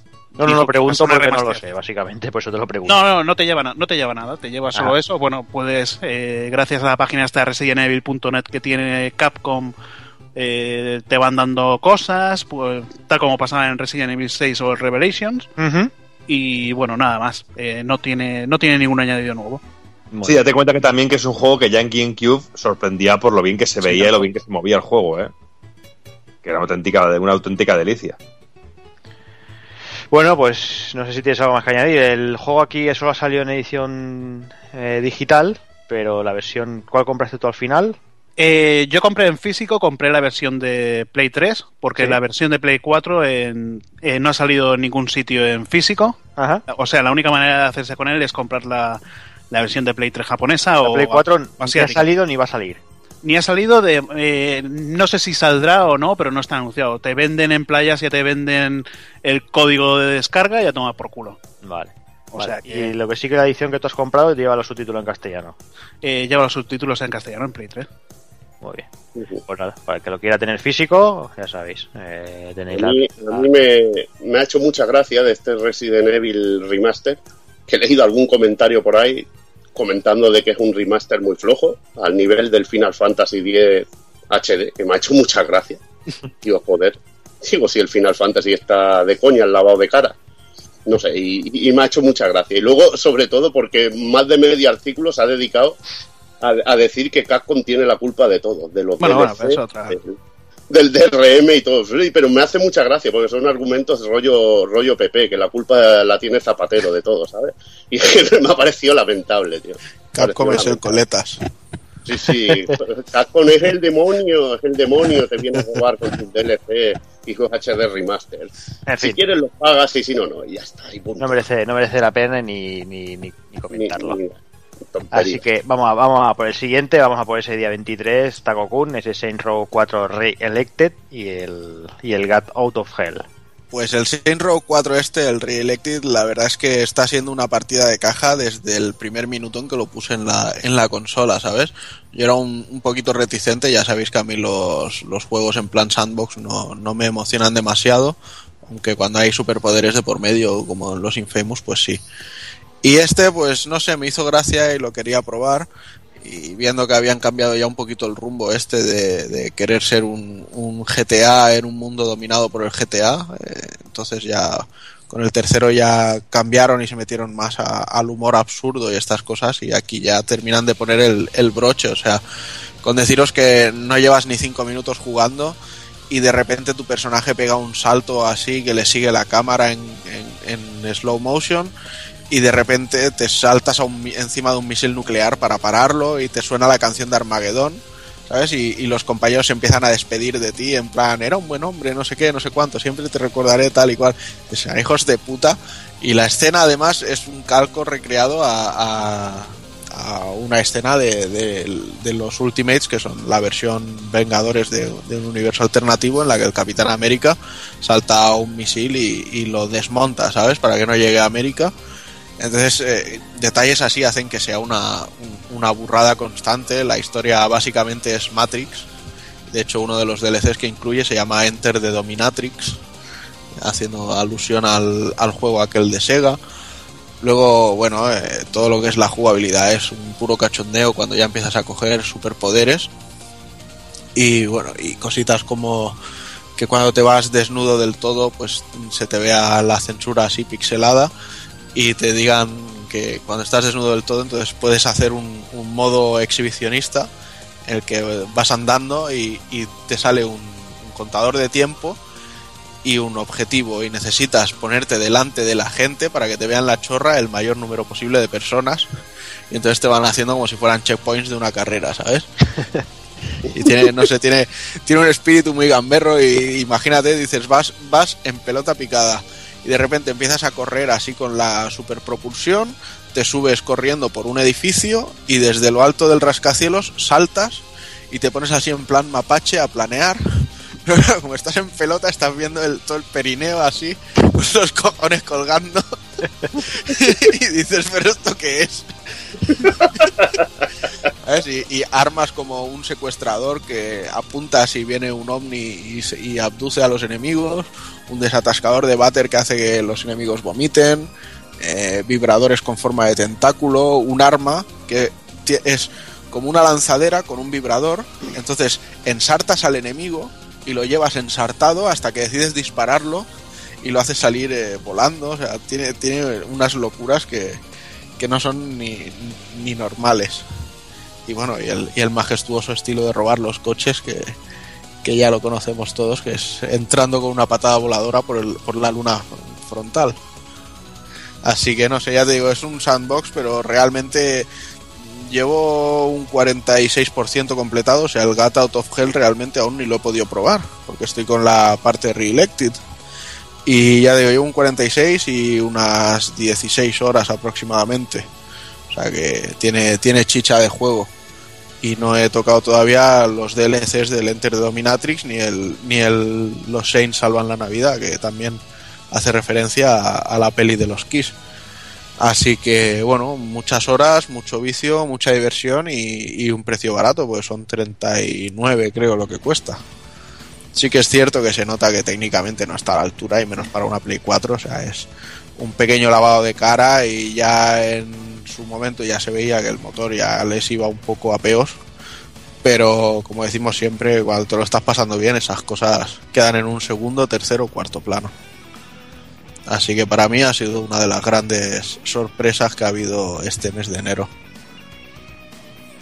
Venga, pues vamos a por el siguiente. Vamos con el día 29, vamos con Rock and Racing of Roa Devil. Pues bueno, un juego que me ha venido a mí gracias a la gentileza de Enjoy App, una compañía española de, de videojuegos, que tengo un buen amigo allí trabajando. Y nada, eh, decir que es un juego homenaje al, fantástico Super Road, aquella recreativa aquella recreativa en que llevábamos un 4x4, íbamos haciendo circuitos así muy, muy clásica y que era un puro vicio y que la verdad que, que es un juego modesto, que no es un juego, una gran producción, es un juego de descarga de Wii U, pero que luce muy bien en, en la Wii U, tiene modos de juego muy simples, un modo campeonato, un modo para hacer tus tiempos y ponerlo online, pero bueno, tiene cosillas destacables, tiene un sistema de derrape muy chulo, eh, tiene varios, tiene cuatro modelos de coches distintos que funcionan con físicas de, de diferente manera, tienen un, maneras de derrapar distintas, tiene mecánicas como rebufo que, que funcionan muy bien. Yo le echo en falta que tuviera un turbo como la, la máquina de, de Off-Road que le daba más vidilla y el control se te hace también un poco extraño porque controlas tú todos los ángulos de, de curva, no es como en los que, que era más, más lineal, tú girabas muy fácilmente, en este cuesta un poquito más girar porque te da más libertad para ello. Y luego, pues el diseño demoníaco de, de meterte algunos saltos en, en, en, plena curva que te putea vivo, que tienes que ir despacito. Pero bueno, lo que me gusta es que es un juego muy, muy old school, muy difícil, que realmente te cuesta masterizar y que, bueno, es muy disfrutable, sobre todo a la hora de picarte para hacer récords y tal. Un juego modesto, pero que la verdad que para el equipo de, de gente que lo ha hecho, que son muy poca gente, pues la verdad que está muy bien. También me ha hecho mucha gracia al empezar sobre todo las carreras, un homenajillo que hay ahí al Capcom vs SNK2 en forma de una frasecilla que me, que me ha hecho mucha gracia y creo que, que debe ser cosita de, de Uriol o Julio que, que le gusta mucho estas cosas. Bien, pues venga, vamos a ir cerrando el mes. Vamos con día 30, Life is Strange de Hazard. Bueno, pues un juego descargable de Square Enix. Este no ha sido una Z. ha sido un juego de Don't Not Studios, que son los que hicieron el Remember Me, un juego que era que bueno, que mucha gente lo puso a parir. Eh, me parece a mí que aquí a todos los que jugamos nos encantó por su historia, su ambientación. Y bueno, este nos lleva, es bueno, es un juego por capítulos descargable, espero que en un futuro salga salga en físico. Y controlamos pues eh, bueno, es que es, la historia es un poco extraña porque es una, es una chica que vuelve a su vuelve a su ciudad natal y empiezan a ocurrir hechos extraños, como un, torbe, eh, un torbellino asolando la ciudad, de, de, repente se despierta en medio de clase y se da cuenta que, bueno, que, tiene poderes, que puede rebobinar el tiempo y eso es de, de, lo que tratará el juego. Eh, iremos rebobinando el tiempo, cambiando situaciones, eh, cambiando conversaciones que hayamos tenido, descubriendo nuevas pistas y la verdad pues yo es un juego que, que espero que continúe bien, que siga así, porque la historia me está pareciendo una, una auténtica maravilla. Y bueno, ya sabemos que hay otro tipo de juegos así, que son eh, los juegos de Walking Dead, el, el Wolf of Among Us, eh, también está el... Eh, bueno, los Heavy Rain también es un estilo de juego así. Y yo creo que igual a la gente que le guste las buenas historias, este yo creo que les enganchará bastante. Muy bien, pues nada, pues por aquí cerramos, con esto dejamos el mes de enero y ya vamos a ir a por otras cositas, vamos con unos minutillos musicales y a por ese análisis de Captain Top.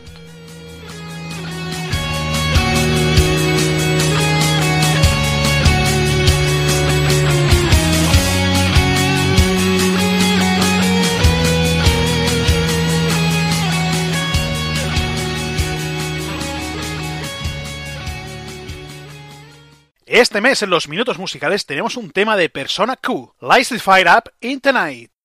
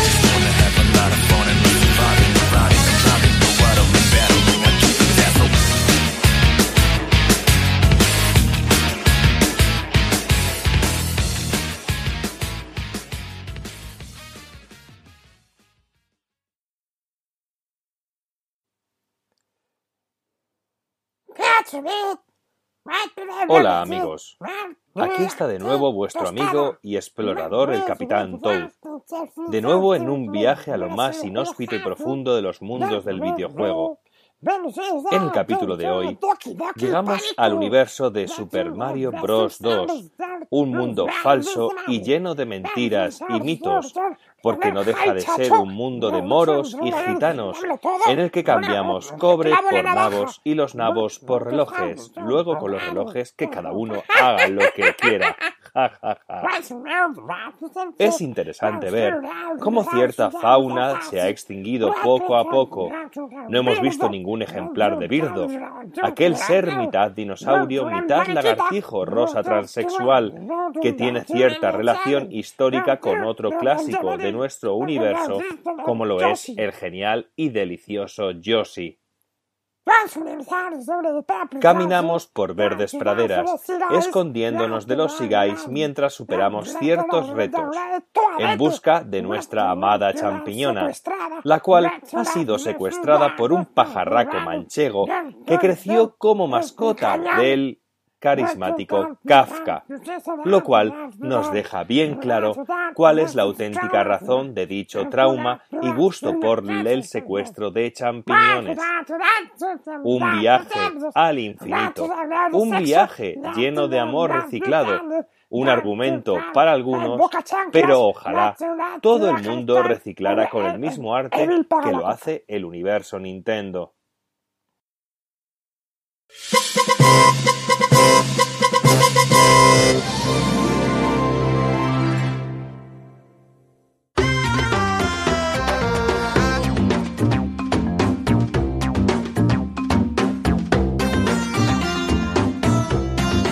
Pues bueno, vamos adelante con uno de esos juegos que realmente no sé si catalogar como uno, una de las ilusiones de comienzos de 2015 o, o una forma inmejorable de terminar el 2014, porque a la hora de la verdad el juego que estaba programado para salir al principio de 2015 nos llegó, o por lo menos pudimos acceder a él una semanita antes de que terminara el año, haciendo las delicias de las navidades y sobre todo dejándome personalmente algunos de los momentos más divertidos eh, a nivel jugable que me he echado a la cara desde hace bastantes años. Y hablo nada más y nada menos como el amigo Hazard dice, el Capitán Tostada, el Capitán Toad, eh, una auténtica delicia de juego, un juego que realmente en su momento, cuando analizamos el Super Mario 3D World, que nos gustó muchísimo, pues a todos los que lo jugamos en Wii U, eh, disfrutamos muchísimo de, este minijuego dentro de todo toda la gran la genial obra de Super Mario 3D World y yo fui de los que también dijo en su momento que pagaría por un juego dedicado únicamente a, este minijuego de Capitán Toad porque me pareció una forma maravillosa de dar frescura a una fórmula de juego como la de 3D World que era maravillosa y simplemente increíble e inmejorable. Y bueno, a partir de hacer estos comentarios, que gran parte o, todos los que estuvimos haciendo el análisis, porque para hacer este análisis he estado repasando el análisis que hicimos hace unos cuantos meses del 3D World en, el programa, pues eh, recuerdo que surgía también la duda de que si sería posible un juego únicamente de este minijuego y si daría para, para todo un juego, si no se terminaría aburrido, si las ideas eran suficientes y yo solo quiero deciros que si esto ha generado alguna polémica o tenéis alguna duda de si, eh, de si este Capitán Tostada es capaz de aportarnos lo necesario para que sea un juego divertido y que nos dure y que tenga profundidad, tengo que deciros que no tengáis ninguna duda porque el juego tiene todas esas armas para que os dure tiempo, para que sea entretenido, para que sea divertido y para que os pueda sorprender nivel tras nivel a lo largo de sus más de 70 niveles que, que tiene el juego porque el juego tiene unas mecánicas que realmente no tienen ningún tipo de desperdicio. Si bien es decir, eh, el juego quizá alguno de, alguna de las cosas de las que puede pecar es un poquito de ser bastante sencillo en algunos momentos o ver que hay ciertos niveles o ciertas partes que realmente que dices que hubieras pedido algo más de dificultad. Algunos puntos que iremos hablando un poquito más adelante, que yo creo que con haber cambiado un par de conceptos eh, le hubieran dado un plus de dificultad que realmente lo habría hecho muchísimo más adictivo y que, por contrario, algunos niveles sí tienen esa dificultad que lo que hacen que sea bastante adictivo. ¿Querías decir algo, Evil? No, no, totalmente de acuerdo. Lo de la dificultad lo hablaremos más adelante porque creo que este juego peca de, de ser fácil y que Nintendo debería pensarse en, en meter modos de dificultad para, para hacer disfrutar más a, a los seguidores. No digo que sea fácil, fácil del todo, pero bueno, lo iremos discutiendo. Sí, bueno, pues para hablar un poquito de- del concepto de juego, para los que no pudisteis disfrutarlo en Super Mario 3D World o, llegáis de nuevas y no queréis jugar a Mario 3D World y queréis únicamente lanzaros por este juego o saber de qué va este, de este juego, pues bueno, realmente el concepto que nos presenta Nintendo no es un concepto totalmente original. Como a día de hoy no hay nada original porque más o menos, como quien dice, está todo inventado. Lo único es tener la gracia que tiene Nintendo, que yo creo que es el estandarte a la hora de saber llevar cualquier historia, cualquier mecánica un punto por encima del resto, eh, pues este Capitán Toad bebe sobre todo de una técnica que ya pudimos conocer en los años 80, 90, que fue muy famosa sobre todo en, mi- en microordenadores, gracias a la mano de Ultimate con la técnica que se fue conocida como Film, Filmation o Filmation 2, que fue como pequeñas variantes, eh, juegos, sendos juegos que podíamos encontrar en Spectrum, en Astram, en CPC, en MSX, en MSX2, en Commodore 64, y que a la hora de la verdad eh, no es más que un entorno gráfico, un motor gráfico que recrea entornos en 3D en los cuales nuestro personaje se movía dándole al género de las plataformas y la aventura un punto de vista, nunca mejor dicho esto de punto de vista, eh, que llamaba muchísimo la atención sobre todo antaño. Eh, los padres o, al menos el Grisú o el, el, el origen de todo esto está en juegos como el Zaxxon o el Kubert de 1982 aunque realmente eh, si un juego tenemos que decir que es el que empezó a introducir jugabilidad auténtica en la técnica Filmation, es el, el Ant Attack, realmente porque es donde por primera vez podemos ver un auténtico movimiento en varias direcciones y no únicamente en un único scroll lateral, por decir scroll, que ya sé que el amigo Evil es un poco eh, que me ataca con uñas o se pone uñas cada vez que hablo de, de Spectrum y de estas cosas, pero bueno, habla- hablaremos de scroll por intentar. pero, pero en este, este tipo de juegos, la verdad que lucía bien en un Spectrum y, y aquí no me voy a quejar porque encima hay dos o tres clásicos que vas a nombrar ahora mismo que para mí son, son juegazos, que son realmente muy, muy, muy, muy buenos y, y les tengo mucho cariño. Sí, porque estamos hablando de que empezaron a aparecer eh, auténticas joyas y algunos clasicazos como son el Night Lord o aparecer personajes como John Ridman con el increíble Batman eh, de John Ridman y del Head Over Hills que, que yo creo que es la cumbre de, Sí. de este tipo de juego en, en- en microordenadores de la época. John Ridman y Bernie Drummond, una pareja que, que hacían unos jueguecitos pues la mar de majos y este Batman y sobre todo el Heath Over Hell, como dice, que además que tenía una mecánica genial de dos personajes con habilidades distintas y que debíamos ir cambiando entre ellos y había un momento en que juntábamos a los dos que era espectacular y usaban muchas de mecánicas de las que podemos ver en Captain Toad de Sí. maneras de solucionar puzzles y maneras de solucionar el escenario para poder avanzar. Incluso decir que aunque es, a los que seáis más recientes o seáis más jovencicos, eh, este tema de Head Over Hills, aunque sea un juego tan de hace tanto tiempo, eh, realmente ahora puedes encontrar una remasterización que hay de no hace mucho eh, para Sí. tablets y para, eh, para tablets y sobre todo para teléfonos móviles con un lavado de cara y sigue siendo tan divertido como lo era entonces. O sea que son juegos yo creo que son inmortales Y jodido Y de cojones. y, y jodido de cojones. Como, como decíamos antes un poquito cuando hablábamos de Sega y el concepto de juego más cortos pero más complicados, pues aquí eh, el que tenía un juego en un ordenador sabe lo que era sufrir algunos juegos. Algunos, por razones totalmente de que el diseño del juego era insufrible, eh, y otros porque realmente eran auténticos puzzles complicados. Pero decir también que la técnica Filmation no se quedó únicamente en microordenadores, eh, también tuvimos auténticos clasicazos en consola como fue ese, Sol- en, en Famicom, en el NES, bastante menospreciado en algunos momentos, pero me parece maravilloso. Y aunque no te guste simplemente por dar, por dar paso a lo que vino después para Super Nintendo con Equinox, eh, yo creo que ya, ya vale la pena que existiera en algún momento este Solstice. No sé si conoces tú, Evil, este Equinox para Super Nintendo. Hombre, tanto que lo conozco, sobre todo a nivel musical, que tiene una música espectacular. Sí, Tiene música que- me parece que es de Tim Falling, tío, que es espectacular. Sí. Es espectacular. Y Y bueno, también recordarte que en recreativa, por ejemplo, estaba el Moonwalker de Sega, que también tenía una perspectiva así similar en, en isométrico, que era un cachondo. Y hay muchos juegos que han usado esta perspectiva y de verdad que lo han hecho muy bien. Pero bueno, sin liarnos más, que ya sabéis que soy bastante tiendo a irme por, por los cerros de V de contaros mis historietas y contaros mierdas. Y encima, si me acompaña Evil, pues vamos de mal en peor. Vamos a un, un poquito lo que es la historia de, de, este juguete que es el Capitán Toad, porque realmente yo lo he visto como un juguete, porque yo realmente, últimamente lo que me está pasando con, Wii U, y por lo cual la tengo tanto cariño, es que porque tengo la sensación de tener una consola y tener juegos que realmente son juguetes, no sé, volver un poco al concepto que, que nos quería vender Nintendo en los años 80, lo de tener un auténtico juguete, y realmente Capitán Toad no deja de ser un gran juguete en un CD que a mí me ha parecido fantástico. Con una historia como suele ocurrir casi siempre con los juegos de, de Nintendo en plan plataformas como Super Mario o cualquier juego de estos que realmente historia eh, Bowser ha llegado y te robó la tarde. Pues vale, pues me importa una puta mierda que eso sea la, la historia porque realmente lo divertido viene después. Pues con Capitán Toad eh, pasa lo mismo. Es un argumento que es más simple que el mecanismo de un chupete. Eh, te llega un pajarraco, llega un pajarraco, se lleva la estrella, pero de paso, además de la estrella, se lleva tu churri, pues ya está. Ahí está, Eh, ya está. Ya está. Es lo típico, típico Nintendo. No hay más. Es más, es más, está a un nivel de simpleza de, de My Hero de Master System. Así es, más o menos. Más o menos. La, la simpleza está ahí. Te roban a tu chica cuando estás buscando unas estrellas y ahí está. Pues, pues ahí está. Pues esa es la historia y es lo que tienes que hacer. Eh, se nos presenta el juego eh, como Capitán Toad, eh, como un libro.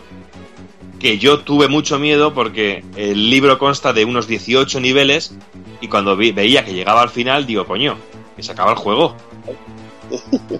y, que se acaba el juego, digo, no me jodas, tío. Ya estaba casi tirándome de los pelos, pero luego tener tranquilos porque dentro del juego de Capitán Toad encontráis Capitán Toad 1, 2, 3 y más, que os, os contaremos más adelante. Pues bueno, la historia es eso. Tenemos, somos eh, Toad o Tostada para el amigo Hazard y tenemos que ir a buscar a Toadete, a nuestra churri champiñona. Y bueno, pues tenemos que ir recorriendo diferentes niveles y que cada nivel eh, consta de una especie de cubo. Estamos metidos dentro de un cubo y ese cubo es un gran puzzle en el cual tenemos que ir superando diferentes eh, situaciones para poder eh, ir avanzando y llegar al final y solucionar el puzzle completo. Es así de simple, no tiene, no tiene más el juego realmente. Lo mismo que encontrábamos en 3D Wall, pero realmente aquí son eh, diferentes niveles para completar cada uno de los libros que nos propone el juego. Nos encontramos diferentes tipos de niveles. Tenemos, por ejemplo, niveles normales en los que tendremos que avanzar y solucionar puzzles hasta conseguir la estrella dorada, los diamantes y el resto de secretos y de retos de los que hablaremos ahora mismo cuando termine de, des- de- desgranados un poquito cómo son los diferentes tipos de niveles que encontramos en el juego. Luego tendremos niveles de boss, eh, en los que nos vamos enfrentando a un enemigo final, unos enfrentamientos que son muy, muy divertidos y muy originales y con un diseño de enemigos que es auténticamente flipante y genial. Increíble, tío. Increíble, tío. La primera vez que ves el dragón, tío, es que parece animación de Pixar, tío. Es precioso, tío. Es precioso ese dragón, tío. Es Pero increíble. Y la animación y la expresividad que tiene es brutal, tío. Pero ahí está toda la clave, que cuando te lo encuentras por primera vez es alucinante. Pero ¿cuál es el problema? Que solo tres enemigos finales realmente. Mm, Eh, Esa es la lástima.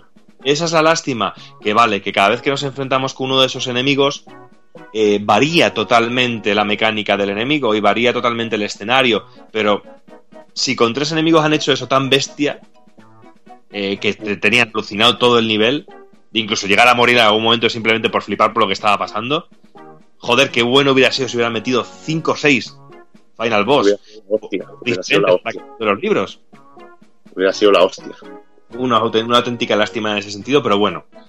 Eh, luego también tenemos niveles de vagoneta, eh, que son geniales y frenéticos, en los que tendremos que ir apuntando con el gamepad, eh, donde se nos muestra la vista en primera persona, al más puro estilo shooter, mientras que en la pantalla del televisor vemos una imagen en panorámico muy guapa del, de Toaz en la carretilla viajando por todo el por todo el nivel. Estos niveles mientras, enseñan- mientras, mientras arrojamos, claro, tú no lo has dicho, esto no lo ha dicho Doki, pero es que la vagoneta está llena de nabos y vamos tirando nabos. Eh, Ahí muy genial. Ahí tirando navajo en toda la boca. Ahí. vamos lanzando nabos y bueno, pues eh, eh, aquí es el momento en el que te das cuenta de que estás con un juguete porque realmente yo me he visto en más de un momento dando vueltas alrededor mío, eh, levantado del sofá para poder disparar por todos lados, sobre todo para superar los retos en, en algún momento. Y bueno, pues más o menos estos son los, los diferentes tipos de nivel que nos vamos a encontrar. ¿Cuáles son los objetivos dentro de, cada, de cada uno de los niveles? Pues como hemos dicho, el objetivo final es encontrar la estrella dorada de cada uno de los niveles. Pero a lo largo de cada nivel también habrá escondidos, en algunos momentos con más suerte que en otro y más originalmente escondidos, tres diamantes e incluso a veces un champiñón dorado. Champiñón dorado, sí.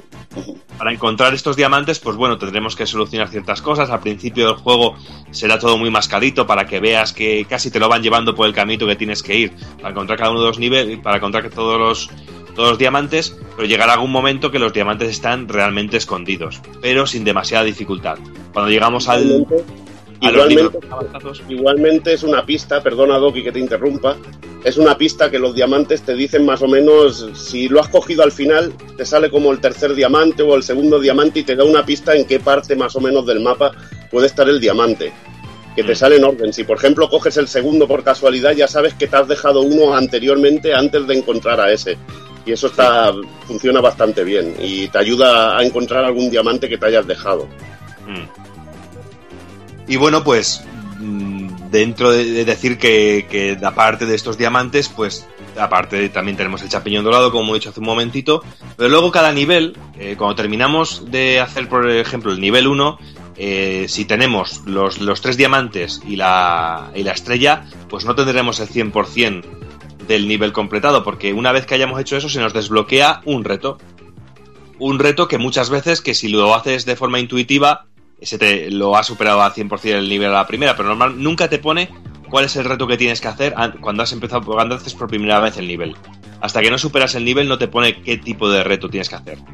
Y nos encontramos retos de muchas clases, desde uno simple como encontrar el champiñón dorado, o elimina a todos los enemigos del nivel, no te dejes ver por ningún enemigo, y este es muy cachondo porque hay un nivel, al más puro estilo Metal Gear, eh, que a mí me ha parecido cachondísimo, en el cual Sí, te tienes que ir los escondiendo. Los Siwis, que son los. Siwis, que son los que están ahí puteando, que van patrullando a los Metal Gear. Sí, y sobre todo hay un nivel que es así como nevado eh, y que, me, recu- que re- me recordó mucho al primer Metal Gear Solid, que tienes que ir escondiéndote y bueno, pues hay algunos retos que se, va- que se complican bastante y que sobre todo en las partes finales de juego que hay algunos que son una auténtica putada. Porque decir que bueno, eh, he nombrado todos estos niveles, pero no he dicho más que nivel, son mecánicas de nivel que hacen que el juego sea un poquito más complicado en algunos momentos y se agradece mucho. Al igual que en Super Mario 3D World, eh, hay unos momentos en que encontramos un ítem que nos acelera muchísimo en el nivel. Y hay ciertos niveles en los cuales se nos acelera muchísimo y vamos por unas plataformas muy estrechas y tenemos que controlar mucho el timing de las direcciones para no caernos. Esto te obliga a perder en algunos momentos 10, 15, 20 y 30 vidas. Y ese Sí. es el punto de dificultad que a mí me hubiera gustado tener en casi todo el juego, realmente. Sí, porque a veces hay muy pocos enemigos, o hay niveles más tranquilos en que realmente morir es muy difícil. Mm. Y es, esa es la lástima. Lo bueno del juego es que el, el diseño de el diseño que tiene Nintendo de, de niveles y mecánicas, que desde mover piezas, que tienes que mover piezas para poder encontrar el camino, mm, la cantidad de secretos que hay buscando buscando cosas, la cantidad de, de mecánicas que hay que te van enseñando. Empiezas como en las primeras fases, vas aprendiendo mecánicas y luego te las van mezclando en las siguientes y ya vas sumando, sumando y entonces es cuando se hace más divertido el juego a medida que avanzas. Por ejemplo, hay una fase en que has de mover unos toboganes para ir cayendo hacia abajo y está muy bien. Y, o hay momentos en que has de hacer que los enemigos rompan ciertas partes del escenario para poder avanzar y tonterías así que, que, que le dan mucha vida al juego, que le dan mucha vida. Sí, porque mira, ya enlazando contigo, hablando un poquito del nivel artístico, lo que tú comentas de la variedad y de ese toque de Nintendo, pues realmente eh, estamos ante un juego que consta de unos 70 niveles aproximadamente. Y sorprende ver como ninguno de los 70 niveles es igual al anterior. No se repiten los niveles en ese sentido y son a cada cual más original. Y yo creo que es algo muy de agradecer, porque nada me hubiera servido que hubiera tenido 140 niveles y se hubieran repetido hasta la saciedad. Realmente aquí nos encontramos diseños de niveles súper originales y muy diferentes los unos a los otros. E incluso en los Final Boss que se repiten, la estructura de nivel es completamente diferente al que nos encontramos en el Capitán Toad 1 al que nos encontramos en el Capitán Toad 2, por ejemplo. Sí. Y, y te, te- te estoy hablando de que nos encontramos todo aderezado en el mundo de más puro de Nintendo y de Super Mario, pero sobre todo algo que a mí me ha hecho gracia y me ha gustado especialmente porque tengo mucho cariño al juego, muy centrado en la estética de Super Mario de Super Mario Bros. 2 o Doki Doki Panic, realmente, porque como bien ha dicho Evi, nos encontramos los los, los nabos, nos encontramos los los shigais, nos encontramos toda esta mecánica de ir arrancando los nabos del suelo y lanzarlos como, como arma arrojadiza, como y tenerlos como arma arrojadiza para eliminar a ciertos enemigos. Pues todo está ambientado, solo me ha faltado Birdo. Por algún Sí, lado. bueno. Y luego, aparte, hay luego unos guiños muy cachondos, porque lo del pico creo que es del Light Climber, si no me equivoco. Y es Sí. también muy cachondo, tío. Son momentos muy, que tienen muchos homenajes dentro de sí mismo a lo que es Nintendo y a su historia. Y luego escenarios del Mario 3D World y mecánicas del Mario 3D World que, que las mete en el juego y de una manera excelente. Mira, pues aprovecho el lazo porque si hay un extra dentro del juego que si tú el juego eh, tienes una partida guardada del Super Mario 3D World, se te, se te desbloquea un apartado de extras y en este apartado de extras pues realmente son una colección de niveles de Super Mario 3D World pero controlando a Toad con las limitaciones que tiene Toad. Es decir, que no puede saltar ni puede correr porque tiene la mochila que le pesa mucho. Que le pesa mucho el nabo que lleva la mochila, será, seguramente. Pero es muy- son muy graciosos estos niveles, porque a mí, por ejemplo, me hace mucha gracia el nivel este de los buitres que van picando, que en vez de, bueno, como Mario, tú saltarías encima de, la- de las abejas estas cabronas que te salen para matarlas. En este caso, pues yo las atraía hacia donde estaba el buitre este picando y las mataba el buitre al picar, tío, y era muy cachondo. Te buscas la, te tienes que buscar la vida de otra manera. Y, y a ver, la verdad es que son niveles muy simples, de coger monedas y llegar al final. Pero también es divertido, es gracioso y un extra muy, muy guapo. Es divertido sobre todo porque es darle una vuelta de tuerca más a los niveles que ya conoces del 3D World. Ujú. Pero bueno, hablando un poquito de las limitaciones, como hemos empezado a hablar de que tiene Toad, pues como no puede saltar ni puede desplazarse muy rápido y tampoco puede liarse a puñetazos y patadas al más puro estilo Super Mario 64, pues realmente nuestra única arma eh, es arrancar un nabo, sacarse el nabo y pegar con el nabo a la gente en la cara. O a los sigáis. O caer, o tirarte desde, o tirarte desde alguna altura y caer encima de la cabeza de algún enemigo. Eso es, o como bien has dicho tú, pues encontrarte el maravilloso ítem del pico del Ice Climber, que encima viene con la musiquita del Donkey Kong. ¿Sabes? Pues eso mola, mola un huevo. Son pequeños detallitos que tiene Nintendo que realmente hacen que el juego sea pues como muy empacadito y muy envuelto y traído en pañales y realmente que sea algo delicioso y auténticamente genial. Y no olvidarnos, y no olvidarnos también de los bonus games de monedas, tío, que son muy clásicos en Nintendo, en, la- en los Super Mario. Y tenemos también, al completar algunas fases, pues desbloquearemos un nivel de monedas para hacer lo típico, 200 y pico monedas y pillar dos o tres vidas, lo que podamos. Y realmente son muy divertidos. Y que jugamos también con otro ítem que encontramos dentro del juego que es el de las cerezas. Sí, el- también. que, que También. multiplica los Toad hasta 4 o 5 Toad y hay algún nivel que tendremos que superar con los 5 Toads y es muy cachondo, muy gracioso y sobre todo un lío porque llega un momento en que porque se mane como se manejan todos a la vez y es muy es muy cachondo, muy muy divertido profundizar en ello. Una cosa de bueno, de la que no hemos hablado, no sé si para que no se nos olvide, es el control del juego. Que yo la verdad me molesta un poco lo de la tablet que se mueva la pantalla. Yo la verdad prefiero girarlo con la cámara y girarlo también con el L y el R, irlo girando 45 grados hasta obtener el, la, mejor, la mejor imagen y también ir haciendo el, el zoom, obtener el mejor plano para ver al personaje. Y la verdad que me molesta un poco el movimiento con la tablet. Sí, por supuesto, porque la cosa es la gracia es ir controlando con el L y el R. Aunque luego la pantalla táctil es muy necesaria para ciertas cositas como Para para ti. subir, subir y bajar plataformas y cositas así, o sea que se le da un uso útil y divertido a la tablet, o como hemos dicho antes en las frases de vagoneta, el poder apuntar. O sea que el manejo Aunque del yo, lo hago, yo lo hago yo lo hago con el stick las fases de la vagoneta porque no puedo con el con la de esto tío no puedo Ah, pero es que yo soy tan tonto que me di cuenta que se podía manejar con el stick ya cuando estaba terminando el juego. yo es que soy así de idiota, pero bueno. Pero me eché unas risas aquí dando vueltas y subiendo y bajando y mirando para arriba y eso. O sea, que yo me lo pasé como un, como un enano. eso es lo que tiene que, que ser eso es lo que tiene que ser y punto Y bueno, a nivel de diseño y de gráficos y todo, pues bueno, como siempre, un, un trabajo excelente eh, dentro de una estética, eh, como diría el amigo, el amigo Hazard, de, de animalitos y de dibujos animados. Pero bueno, eh, muy bien animado, es un muy cachondo ver a Toad corriendo, o verle asustado, o, ve- o verle eh, muy decidido al ataque, o verle cómo coge el martillo, se mueve de manera mecánica al más puro estilo Donkey Kong, eh, Donkey Kong clásico de recreativa. No sé, todo muy bien empaquetadito y unos entornos preciosos, con mucho colorido, todo muy bien animado, sin ningún tipo de ralentizaciones ni nada. Y bueno, también hay que decir que son escenarios muy cuadriculados y muy pequeñitos. Pero bueno, pero con que mucho todo está muy detalle, bien. mucho detalle. Tiene muchos Muy- detallitos y la verdad que, que quedan genial con el juego. La estética tiene Mario 3 The World que, que le queda genial.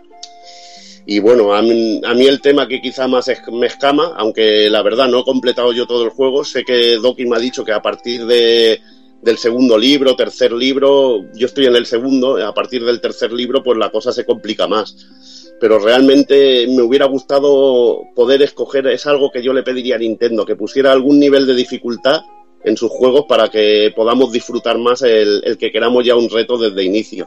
Pero igualmente el juego es que es genial, disfrutas pues, simplemente por el diseño que tiene, que es muy bueno, el diseño es muy bueno y, y te lo pasan muy bien simplemente buscando secretos.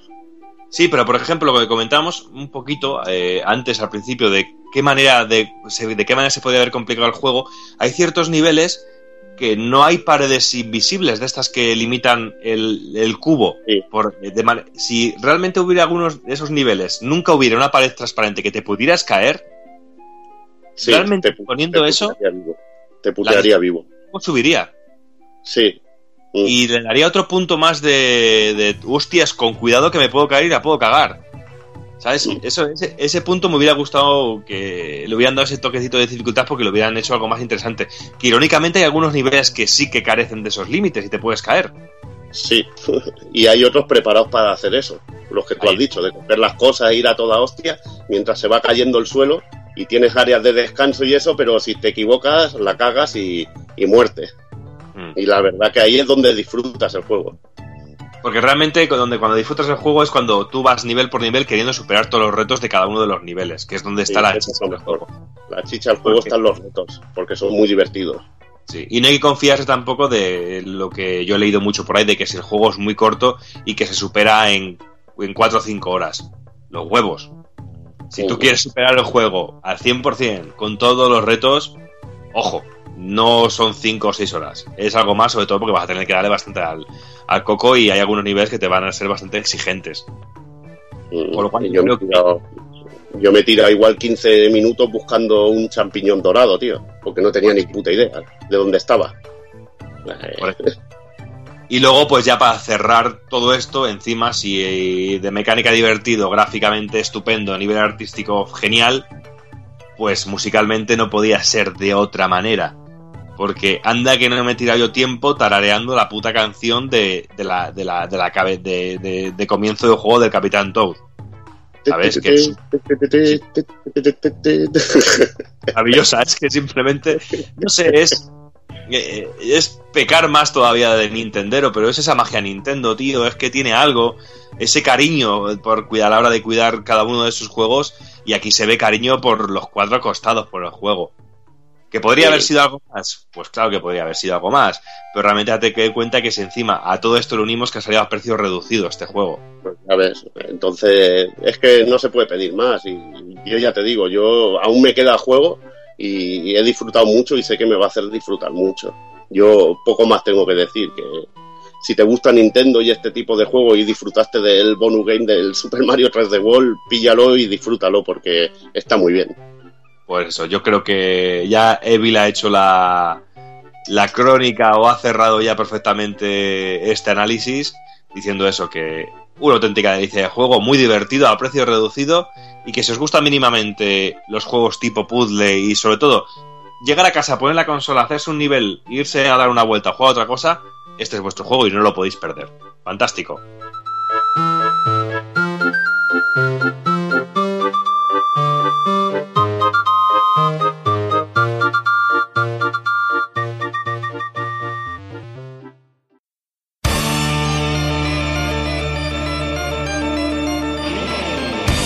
Y recuerda, si no te mola hacer un calamar y quieres estar bien informado, pásate por el blog pulpofrito.com. También puedes seguirnos en Twitter y Facebook.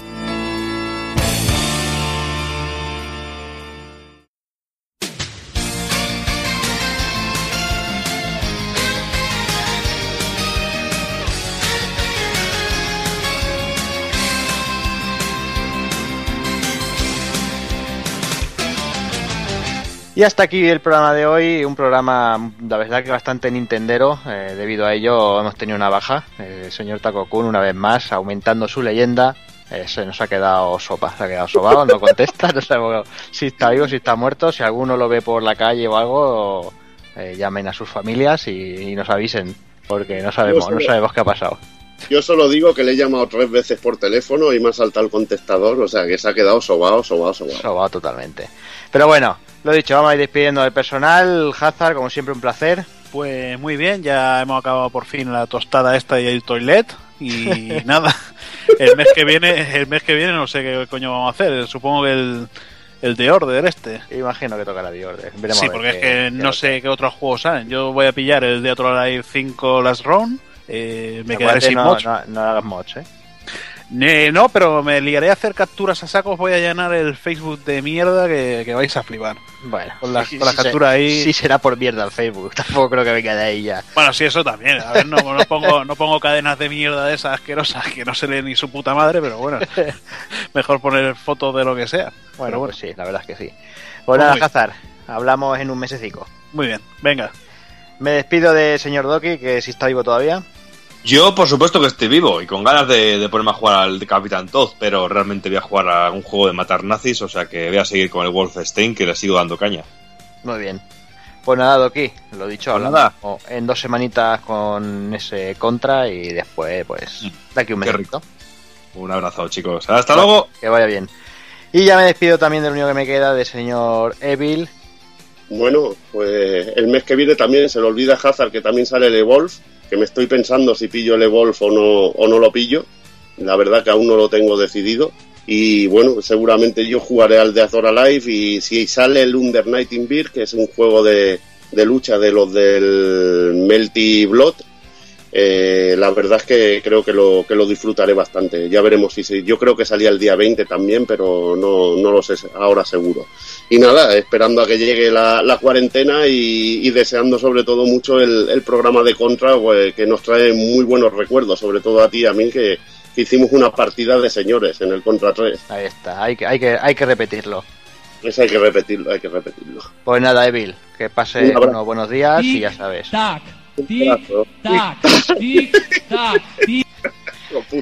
En fin, pues nada, señores y señoras, ya sabéis eh, lo que comentamos. El próximo programa, Retropool Podcast eh, Super Contra, o sea, Super Probotector eh, Contra 3 de Alien Wars y Contra de Hardcore de Mega Drive. Y de aquí un mesecito, pues hay que mirar a ver los lanzamientos, supongo que caerá The Order o uno de estos, no lo sé. Veremos, veremos con qué, con qué salimos. Así que nada, eh, señoras, señores, niños y niñas, como siempre os digo, portaros bien, ser buenos y un saludo a todos.